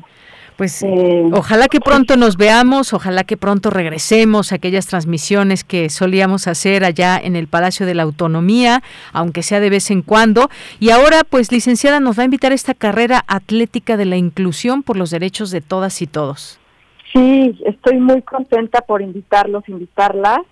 Eh, por parte de Fundación UNAM, la Dirección General de Deporte Universitario, la Facultad de Medicina y la Facultad de Derecho, queremos invitar a toda la comunidad universitaria y a la sociedad en general a participar en esta carrera atlética que es de la inclusión por los derechos de todas y todos. Este 26 de marzo a las 6 de la tarde, la salida será desde el Estadio Olímpico Universitario y ahí también va a ser la meta. Te cuento, de Yanira, que es una carrera, pueden correrla de 5, de 10 kilómetros y también va a haber una caminata por los que no quieran correr y solo nos quieran acompañar de 2.5 kilómetros. Hay rama femenil y varonil y el cupo máximo van a ser 3.000 corredores. Invitamos a, a, todos, eh, para la comunidad de la UNAM, el precio será de 250 pesos y el público en general será de 300 pesos. Esto lo pueden pagar en la caja de la Facultad de Derecho. Eh, Pues va a haber premios, va a haber eh, tres mil pesos de premios al ganador absoluto de la rama femenil y varonil, solo en las distancias de 5 y 10 kilómetros. Y habrá premios en especie para las ganadoras y ganadores de segundo y tercer lugar. La caminata solo es recreativa y esa no se va a premiar. Muy bien, bueno, pues ahí está esta invitación. ¿Cuándo será? Y pues esta, sabemos la tercera ocasión que Fundación UNAM suma estos esfuerzos con estas instituciones que usted acaba de mencionar, que son parte también de nuestra universidad, para incentivar a la comunidad y fomentar el deporte, el deporte que debe ser algo cotidiano, algo que pues nos llene de entusiasmo y que pues que veamos que y hagamos conciencia que es parte de la importancia de cuidar nuestra nuestra salud. Así es, y ya tenemos ganas de que esto sea presencial. Llevamos dos años que no hacemos esta carrera. Tenemos muchas ganas de reunirnos con toda la gente para, pues, para hacer deporte, ya todos vacunados, eh, ya para empezar a hacer nuestra vida normal. Licenciada, ¿hay algún registro previo que, se, que tengan que hacer las personas interesadas? Pues no, nada más, eh, si quieren más información, les voy a dar eh, un link que será carreraatlética.facmed.unam.mx. Aquí están todos los las bases, la convocatoria, los registros. Muy bien. Otra vez nos puede repetir esta página, carrera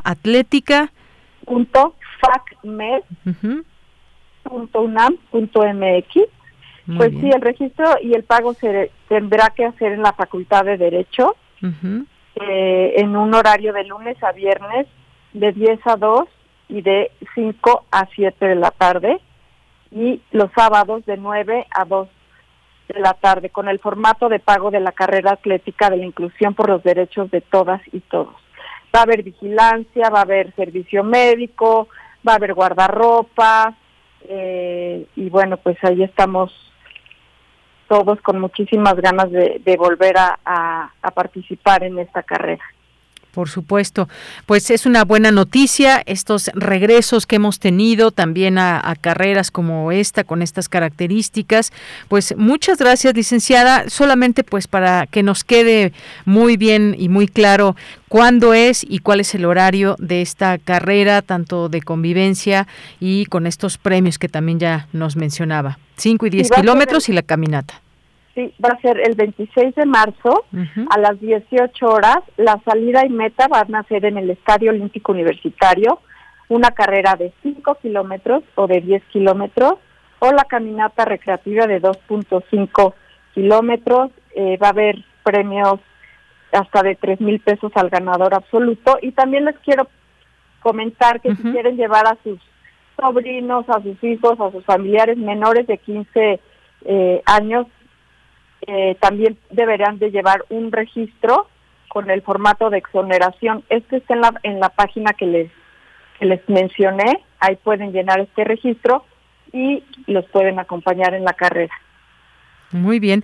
Y otra cosa, licenciada, quienes ya hemos tenido oportunidad de hacer algunas carreras ahí en Ciudad Universitaria también, pues, mm, pues es una, una ruta muy bonita, tanto la de 5 como 10 kilómetros. Hay algunas pendientes que nos cuestan un poco más de trabajo, pero es una ruta muy bonita. Recorre ahí varias partes de Ciudad Universitaria. Eso también lo quería comentar para quienes nos estén escuchando y que disfruten también su universidad corriendo o caminando sí, vamos a pasar por el MUCA, por eh, el Instituto de Ecología, Instituto de Investigaciones Biomédicas, eh, Veterinaria, Ingeniería, Instituto de Química. Es un, es un paseo muy bonito.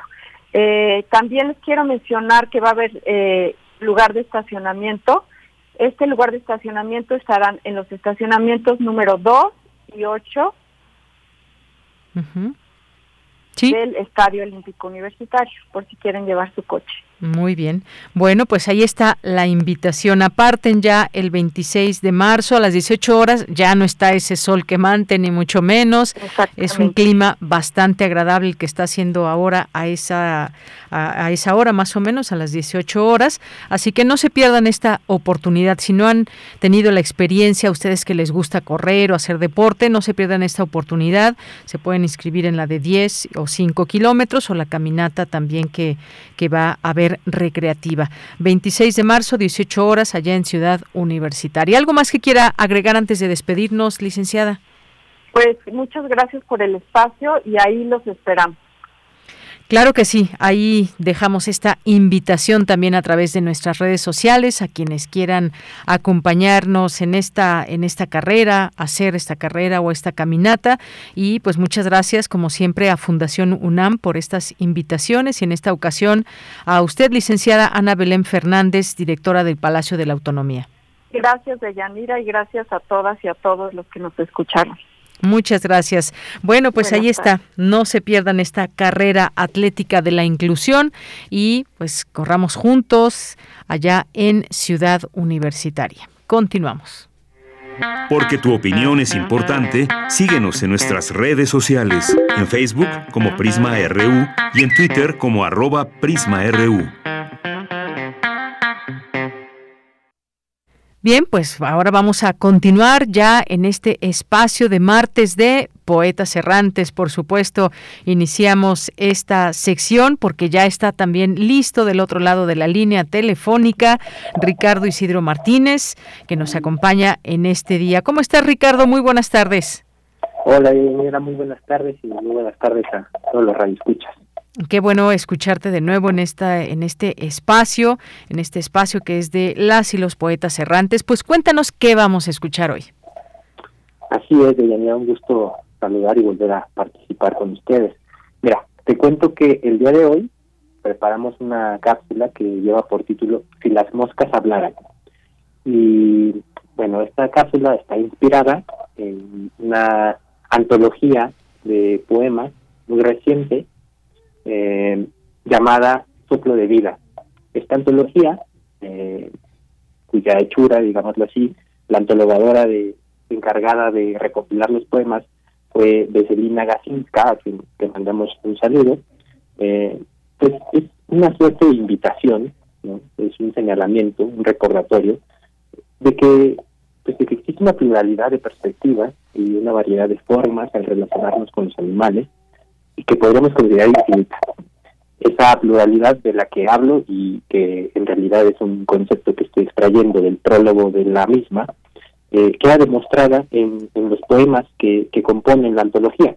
Hay más de 30 poemas participantes, españoles, eh, latinoamericanos, y bueno, como les digo, eh, la la que vamos a escuchar a continuación es una, una invitación eh, pues, a imaginar, es eso, a imaginar qué pasaría ya no digamos las moscas, pero en este caso son las moscas, pero ¿qué pasaría si los animales hablaran? Muy bien. Bueno, pues vamos a escuchar con mucha atención esta cápsula y regreso contigo, Ricardo. Adelante. Poeta soy, errando voy, buscando el sonido que dejó tu voz, mi corazón alcanzando el tuyo es un destino decidido, escúchame. Poetas errantes.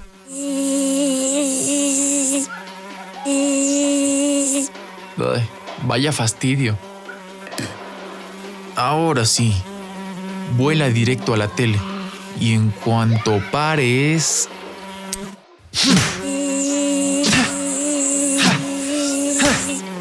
Espera, espera, espera. Espera. ¡Eh! Dios, estás hablando. Las cosas que una hace con tal de que no la maten. No, no, esto no es posible. Estaba en la sala viendo la tele y me quedé dormido. Sí, eso pasó. ¿Ya acabaste? Bien, ahora escúchame. No hay que odiar a las moscas. Vivimos poco, apenas unos días. No nos da tiempo de aprender que las cosas se repiten y cuánto. Siempre nos toma por sorpresa el vidrio, el vidrio, el vidrio. Y las ventanas, aunque estén cerradas, no dejan de prometer una salida. Para nosotras todo es cuestión de insistir. ¿De qué estás hablando? No cabe duda, son tan necios como nosotras, pero no lo ven. No los culpo, con tan pocos ojos. Ah, ya tuve suficiente. Y claramente me volví loco. Mira, ustedes también viven poco para los otros. ¿Recuerdas a Mar? Ah, no. No sé de quién hablas. Es más, no sé por qué hablas. Sí, claro que la recuerdas. La chica de la que te enamoraste en una noche. Saliste con ella dos semanas. Y no quiero ser cruel, pero para ella viviste apenas una. Bueno, ¿qué con eso? No, si con eso nada de nada. Por eso no sobreviviste más de una semana. Pero incluso con Luna, tu novia de la vida con la que siempre pensaste que te casarías, tampoco viviste lo suficiente. Lo mío con Luna duró lo que tenía que durar. Nos conocimos mucho y al final nos cansamos. No fue así. Es verdad que estuvieron juntos por nueve años, pero ¿no estuviste cuando su abuela murió? ¿Quién te crees? Ni ella me lo reprochó. No es reproche, solo digo que tampoco viven lo suficiente para notar los grandes ciclos. Vienen tan solo años, mangos o mandarinas. ¿Alguna otra cosita, señora Mosca? Sí, dos cosas. Una, que me llames señorita. Y dos, que veas que al igual que nosotras son errabundos, blandos y tienen pésima memoria. Tiene razón. Señora Mosca... Señorita, señorita. Aunque te tardes más. ¿Quién diría que una mosca vendría a decirme todo esto? ¿Y quién diría que los humanos, después de todo, escuchan? ¿Eh? Nada, pon la Discovery, que ya empieza el ballet Bolshoi de las aves de Nueva Guinea.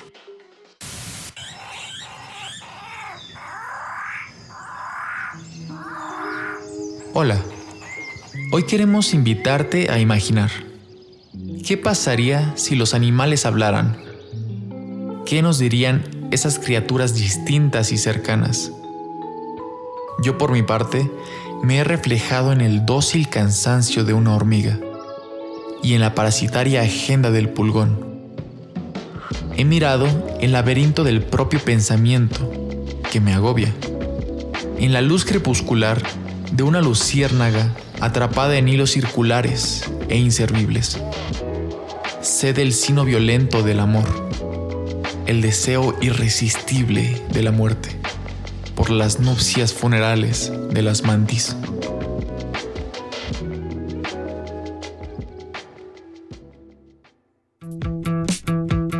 Esta es una producción de Poetas Errantes, unidos con la poesía y el corazón. Algo en ti me es muy familiar.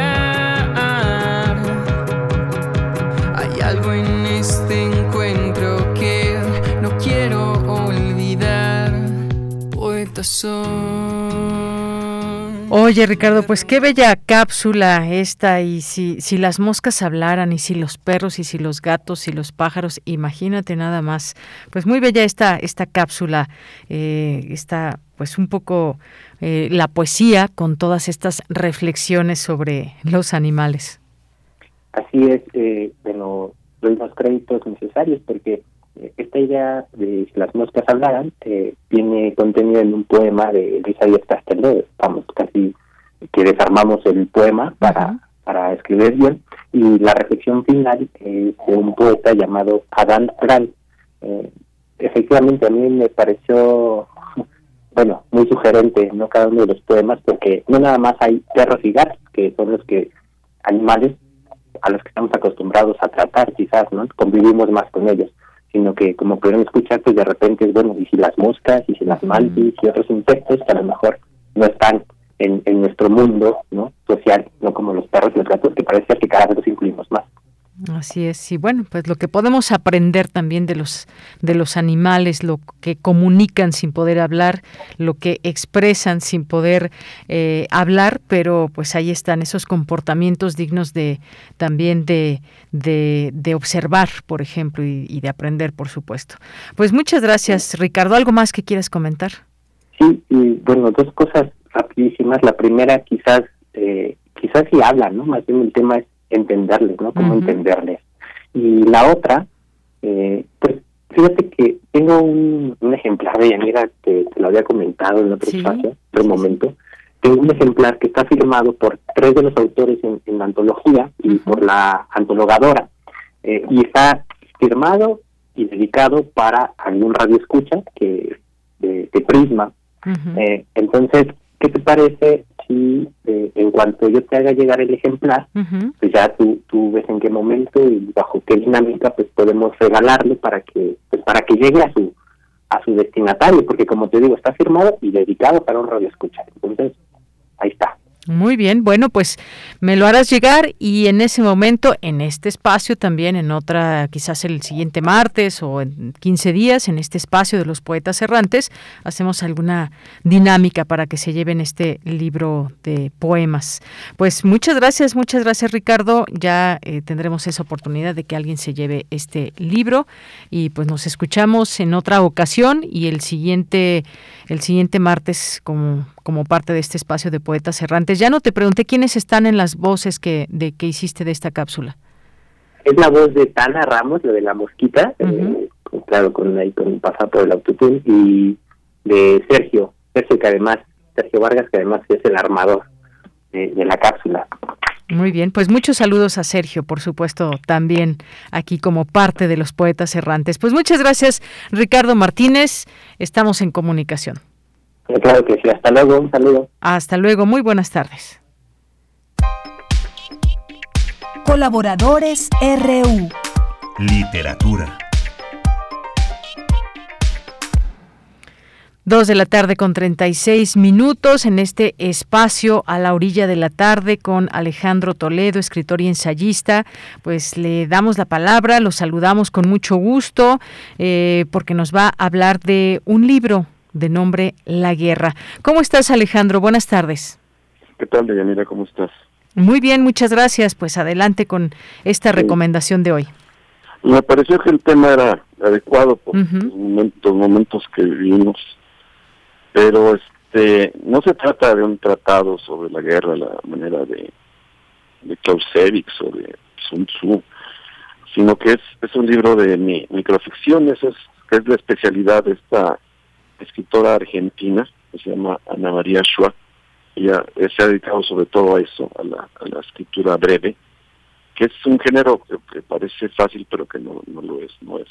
Implica este un, mejor manejo, digamos, del lenguaje quizá que de los narradores como de largo aliento, ¿no? Porque todo tiene que estar concentrado y cuando se dice aquello de que si lo, breve, que lo bueno, si breve dos veces bueno, pero también si es malo, lo breve es, dos veces malo, yo diría, ¿no? Porque es como muy fácil darse cuenta de cuando alguien escribe breve que no lo hace bien, ¿no? Que no que no da en el blanco, que no que no pega como debe pegar.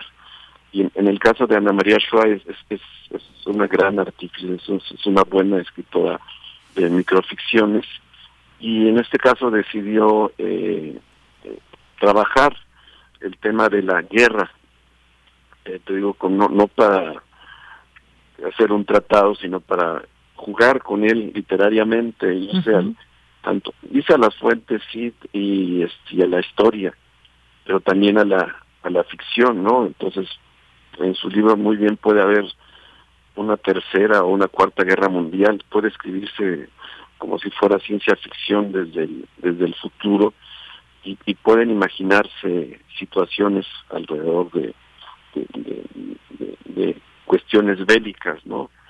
Hay un texto que a mí me parece central y que puede explicar muy bien como el método narrativo de, Ana María Schwa que se llama Música Militar, porque va en, unas pocas líneas, digamos, va del, de lo comprobable o de lo confirmable, de lo histórico a lo, a lo, a lo literario o incluso a lo, a lo poético.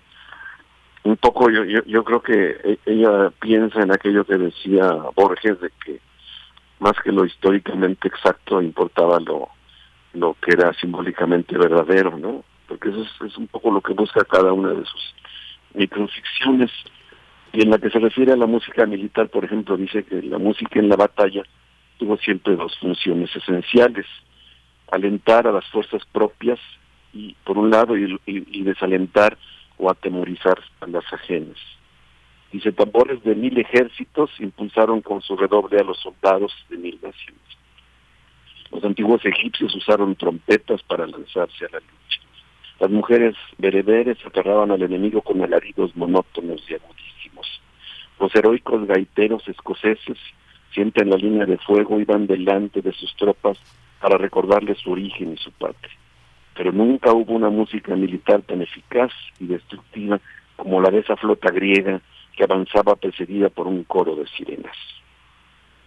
Entonces ahí tienes una serie de datos que pueden ser ciertos, en referencia a los gaiteros, a los tambores, a las mujeres bereberes, etcétera, y un final que es un gran cierre para mí, que pues, es una gran microficción que tiene que ver con, con Homero y con la Odisea y con las con las sirenas homéricas, ¿no? Me recuerda aquel texto de, dedicado a Circe de Julio Torri, por ejemplo, o aquella réplica que hizo del mismo texto Salvador Elizondo, ¿no? Entonces, yo creo que ese es más o menos el método de, Ana María Schwa, ¿no? que es eh, eh, parte del conocimiento, digamos, un estudio que ella pudo hacer de historias relacionadas con, con la guerra, pero le sirven no, no para una meditación, digamos, directa sobre el asunto, sino para crear estos como pequeños artefactos literarios que este que, ella sabe armar armar muy bien ¿no?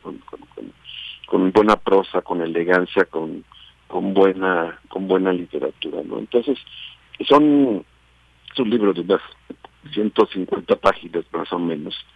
Cada microficción no llega a la página. Si se excede de una página ya es ya es un texto excesivo en, en la en la lógica de, escritural de Ana María Schwa entonces son aproximadamente unas 140 microficciones muy bien hechas que, persiguen ese tema que desgraciadamente se ha, puesto de actualidad y que lo trabajan en, buena con buen oficio, con buena prosa, con buena literatura. Es una autora que yo creo que es es, es de las de las eh, buenas, digamos, de las últimas generaciones muy este, anclada en esto de la microficción, de hecho en la misma editorial que se llama Páginas de Espuma, Editorial Española, que le publica este libro, tiene una un, otro donde eh, reunió cuatro libros suyos de microficciones, se llama algo así como Cazadores de, Letras, me parece, ¿no?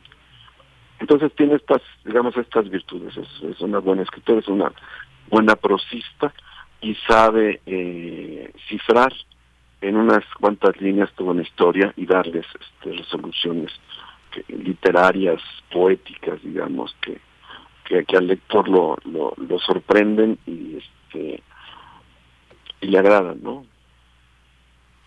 Así es, Alejandro, y como bien dices, pues un tema ahora que, pues cuántas personas, cuántos millones de personas en el mundo hablan de la guerra desde esas distintas miradas, perspectivas, sentimientos, de buscar a veces esos buenos y malos, o héroes y, cobardes, eh, en fin, hay una serie de conjeturas además que se hacen opinando de lo que debería ser o de lo que debería pasar en esta, en esta guerra, o cómo detener en lo inmediato o como incluso ese eh, hoy que vemos esta lectura de desde la ONU pues se habla ya de pues situaciones de mucho riesgo y que podrían provocar hambruna. A cuántas cosas nos lleva este imaginario de lo que es la guerra y la realidad por supuesto sí en el fondo del libro hay un discurso pacifista digamos hay, un, no a la guerra digamos que eso, que eso se siente como en el espíritu de la de la escritora no eh, de pronto habla de que se inventa, por ejemplo, en sus, en sus ficciones tipo ciencia ficción, eh, imagina un, que, se crea una especie de vacuna que vuelve a la gente pacífica y que después de un tiempo le, hace olvidar por qué peleaba y para, o para qué peleaba, ¿no? Entonces, en, su imaginación está, un, yo creo que queda implícito un, un a la guerra y también una denuncia, aunque no directa, sino a través de imágenes, de metáforas, de, ironía, eh, de, hay un rechazo, digamos, a, a esto que, que, que hemos estado viviendo o de lo que hemos estado leyendo y que está en crudo y que está ocurriendo ahora en, Europa, ¿no? Pues sí, efectivamente. Ah, gracias por esta recomendación que nos dejas. Ya está en nuestras redes sociales y que me llevaste a pensar, pues por supuesto, en otras, en otras lecturas que hablan, hablan de este, de este tema y que pues efectivamente, ¿qué decir de la guerra? ¿Cómo, ¿Cómo la platicamos? ¿Desde dónde estamos? ¿Cómo la platica una persona que vive, por ejemplo, en Rusia? ¿Cómo la platica una persona que vive en Ucrania o en otra parte de Europa o aquí, desde más lejos, en, en América? En fin, una... una eh, un momento adecuado para saber y conocer más y, y, pues entender también distintas lecturas. Muy bien, pues el libro se llama La guerra así de forma seca y la autora argentina que yo recomiendo seguir es Ana María Schwa. Muy bien, pues muchísimas gracias, gracias Alejandro Toledo. Que estés muy bien, nos oímos en 15 días. Claro que sí, nos escuchamos en 15 días. Alejandro Toledo, escritor y ensayista, en esta su sección eh, a la orilla de la tarde. Si lo quieren seguir, su Twitter es arroba Toledo Bloom. Y decía algunas otras, algunas otras eh, lecturas que, que podemos recordar. Eh, está la obra de Sun Tzu, que pues, mm, pues un tratado que muestra la estrategia aplicada con sabiduría a la, naturaleza humana en momentos de conflicto.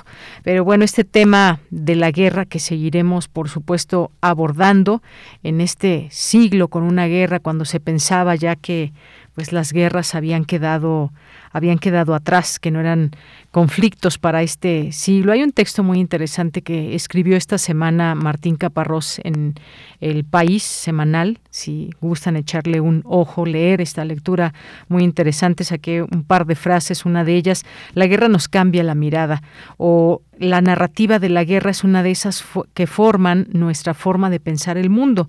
Hay buenos y malos, hay héroes y cobardes, hay vencedores y vencidos. Bien, pues seguiremos también hablando de este tema al análisis y desde la mirada de quienes se encargan de estudiar toda la geopolítica, eh, quienes se encargan de estudiar pues todos estos eh, temas de la guerra. Y bueno, pues también hay por aquí, antes de pasar a cultura, hay un comunicado también de parte de la eh, Fiscalía especializada en delitos electorales hace unos momentos y con dice así, con respecto a información que trascendió el día de hoy referente a la detención de Jaime Eliodoro N., la Fiscalía especializada en delitos electorales del Estado de Nuevo León informa. En fecha 15 de marzo de 2022 se dio cumplimiento a una orden de aprehensión en contra de la persona mencionada, dictada por un juez de control y de juicio oral del Estado de Nuevo León por su probable participación en hechos con características de delitos electorales.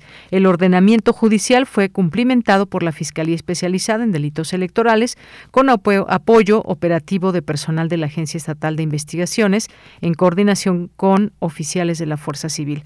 La persona investigada permanecerá en resguardo en un centro de reinserción social estatal a disposición de un juez de control que resolverá su situación jurídica. Esta representación social continuará con las etapas procesales, respetando en todo momento el debido proceso y los derechos humanos establecidos en la Constitución y demás ordenamientos legales. Este es el comunicado que se da en torno a esta detención que se dio a conocer hoy del exgobernador de Nuevo León. Continuamos. Porque tu opinión es importante, síguenos en nuestras redes sociales, en Facebook como Prisma RU y en Twitter como arroba PrismaRU.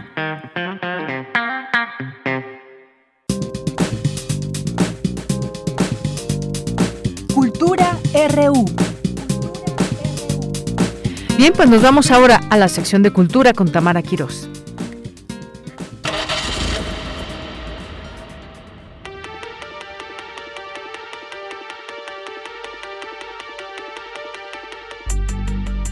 No hay lenguaje cuando dos objetos se encuentran. Late un ritmo dentro de ti, pero no son palabras. Pierdes el control y las llantas no responden, congeladas en la grava que se desliza debajo. No viene a ti la voz. Es el tiempo que late y bombea en sincronía con el subir y bajar de los pistones. La dirección congelada en su línea de inercia, la geometría eniesta que consigue unir lo estático y lo que viene. Una camioneta se dirige hacia ti en la posible alineación de los parabrisas distingues a una mujer que abre los ojos ante el choque inminente. Tampoco en ella hay lenguaje. Un silencio obsceno se dibuja en los labios que se abren en el sordo grito que aúlla un nombre que no puede ser el tuyo. Escuchamos un fragmento de El corredor o las almas que lleva el diablo de Alejandro Vázquez Ortiz.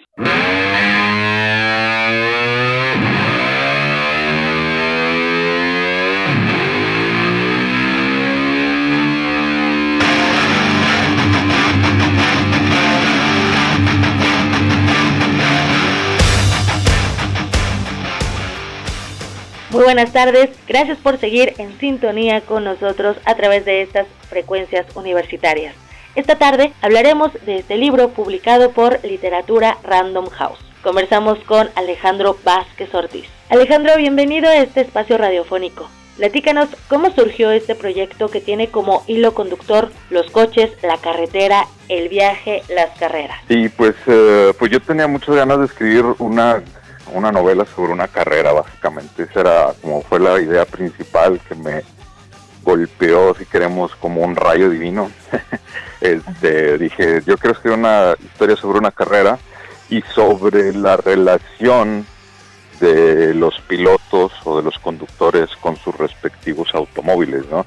En un sentido de, de llegar al punto en donde casi casi quien vive, quien respira, quien habita las historias o el, eh, este conjunto de historias son los automóviles y más bien los personajes eh, y sus historias y sus vidas casi casi son la gasolina que alimentan eh, el movimiento de estos vehículos, ¿no? Pero pareciera que hay una simbiosis ahí rara entre máquina y, hombre y, un poco esa exploración, ¿no? Y, después fui evidentemente haciendo exploraciones e incorporando pues también todo el ambiente industrial eh, de fundición, de acero, de motores, que pues rodea a gran parte de la ciudad de Monterrey, ¿no? Así es, eso me gustaría desglosarlo. Eres originario de Monterrey y en este libro plasmas muy bien los paisajes. En una de las historias eh, nos describes y nos llevas a uno de los espacios. Pasamos por la carretera donde están estas grandes montañas de Saltillo.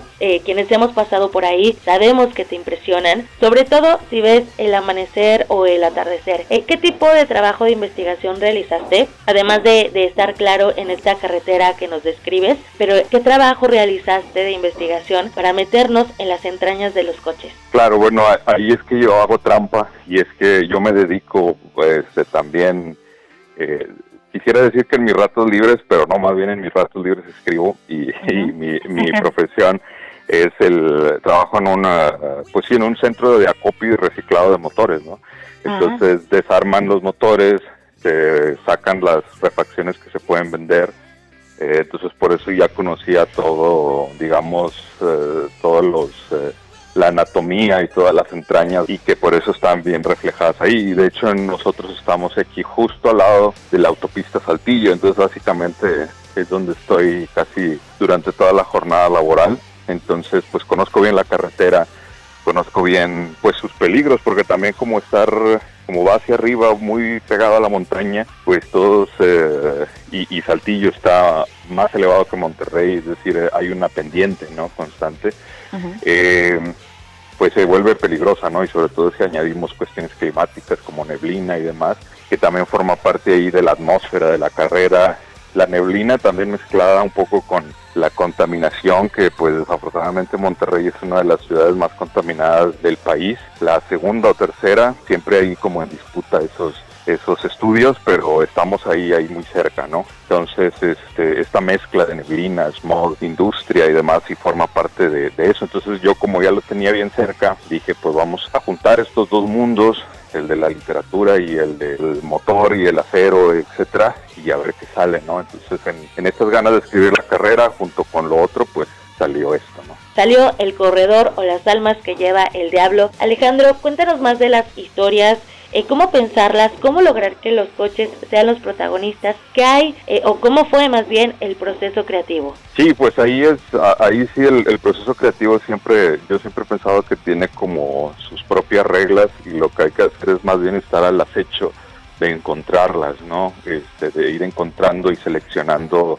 eh, según lo que las cosas que te van pasando, las cosas que vas explorando y lo importante es tener ahí como la mente muy bien despierta y atrapar precisamente cuando vemos algo que nos puede servir. Por eso desde el principio cuando me dio esta, digo, revelación, pues empieza ahí el germen y empieza la bola a caer y luego vas agregando y agregando cosas.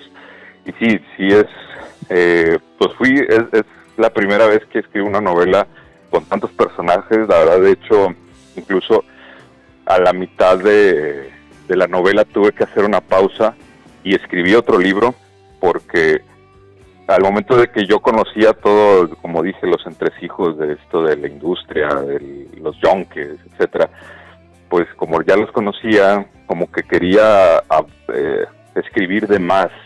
Entonces dije, no, no, no, esto no va aquí. Y hice una pausa, escribí un libro de cuentos que se llama Yonke, en donde también seguí desarrollando este mundo. Incluso algunos personajes aparecen en, los dos libros, se conectan estos dos mundos. Está el mismo, el Palacio del Fierro, que es donde todos estos personajes gravitan en torno a los motores este, destrozados y ya después regresé como más contenido, como que ya con las ideas más claras de decir esto, esto sí va y esto no. Y entonces ahora sí era el trabajo de hilar, ¿no? Y de que no se me perdiera ningún personaje al ser tantos y que cada uno de los personajes llegara a su destino final, ¿no? Este, sí fue un reto, pero pues ahí pacientemente este, lo fui haciendo. Alejandro, para la gente que nos está escuchando esta tarde y que le interese saber más de este libro, ¿hay alguna presentación en próximas fechas? Sí, tengo una presentación en, eh, en línea el 17 de marzo en las redes de la editorial y de Libros Gandhi, ahí vamos a estar promocionándola.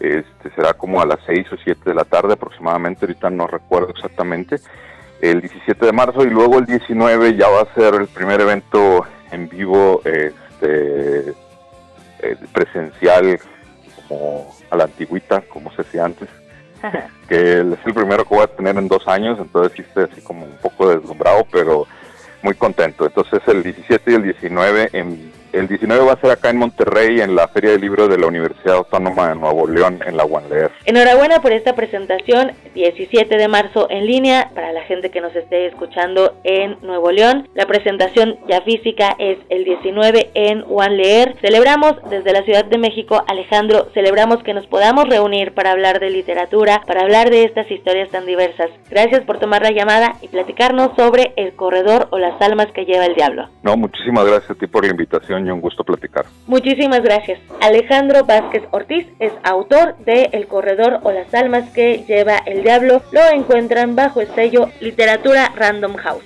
Que tengan excelente tarde. Hasta mañana.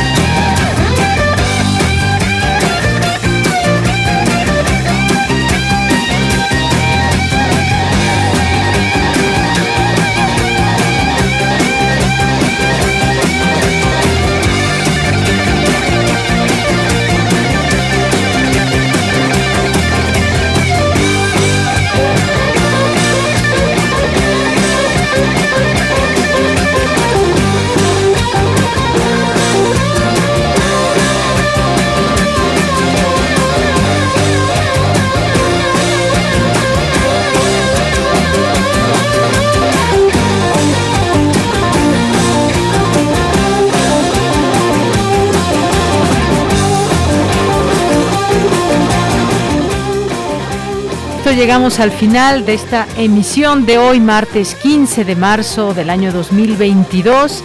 Bueno, pues ya se nubló el día, posiblemente tengamos lluvia, al igual que ayer. Lleve su paraguas si va a salir, protéjase porque pues no estamos para enfermarnos de gripa, de catarro, de influenza. Cuídense mucho de verdad. Ya según el pronóstico aquí de producción va a llover. Así que cuídense mucho. Gracias en nombre de todo el equipo, gracias a Rodrigo en la producción, a Denis Licea en la asistencia, a Coco Montes en los controles técnicos. Aquí se despide en el micrófono de Yanira Morán con eh, mucho gusto de haber estado aquí con todas y todos ustedes. Lo esperamos mañana en punto de la una de la tarde en estas mismas frecuencias, en esta misma señal en vivo para toda nuestra audiencia. Así que tengan buen provecho y hasta mañana.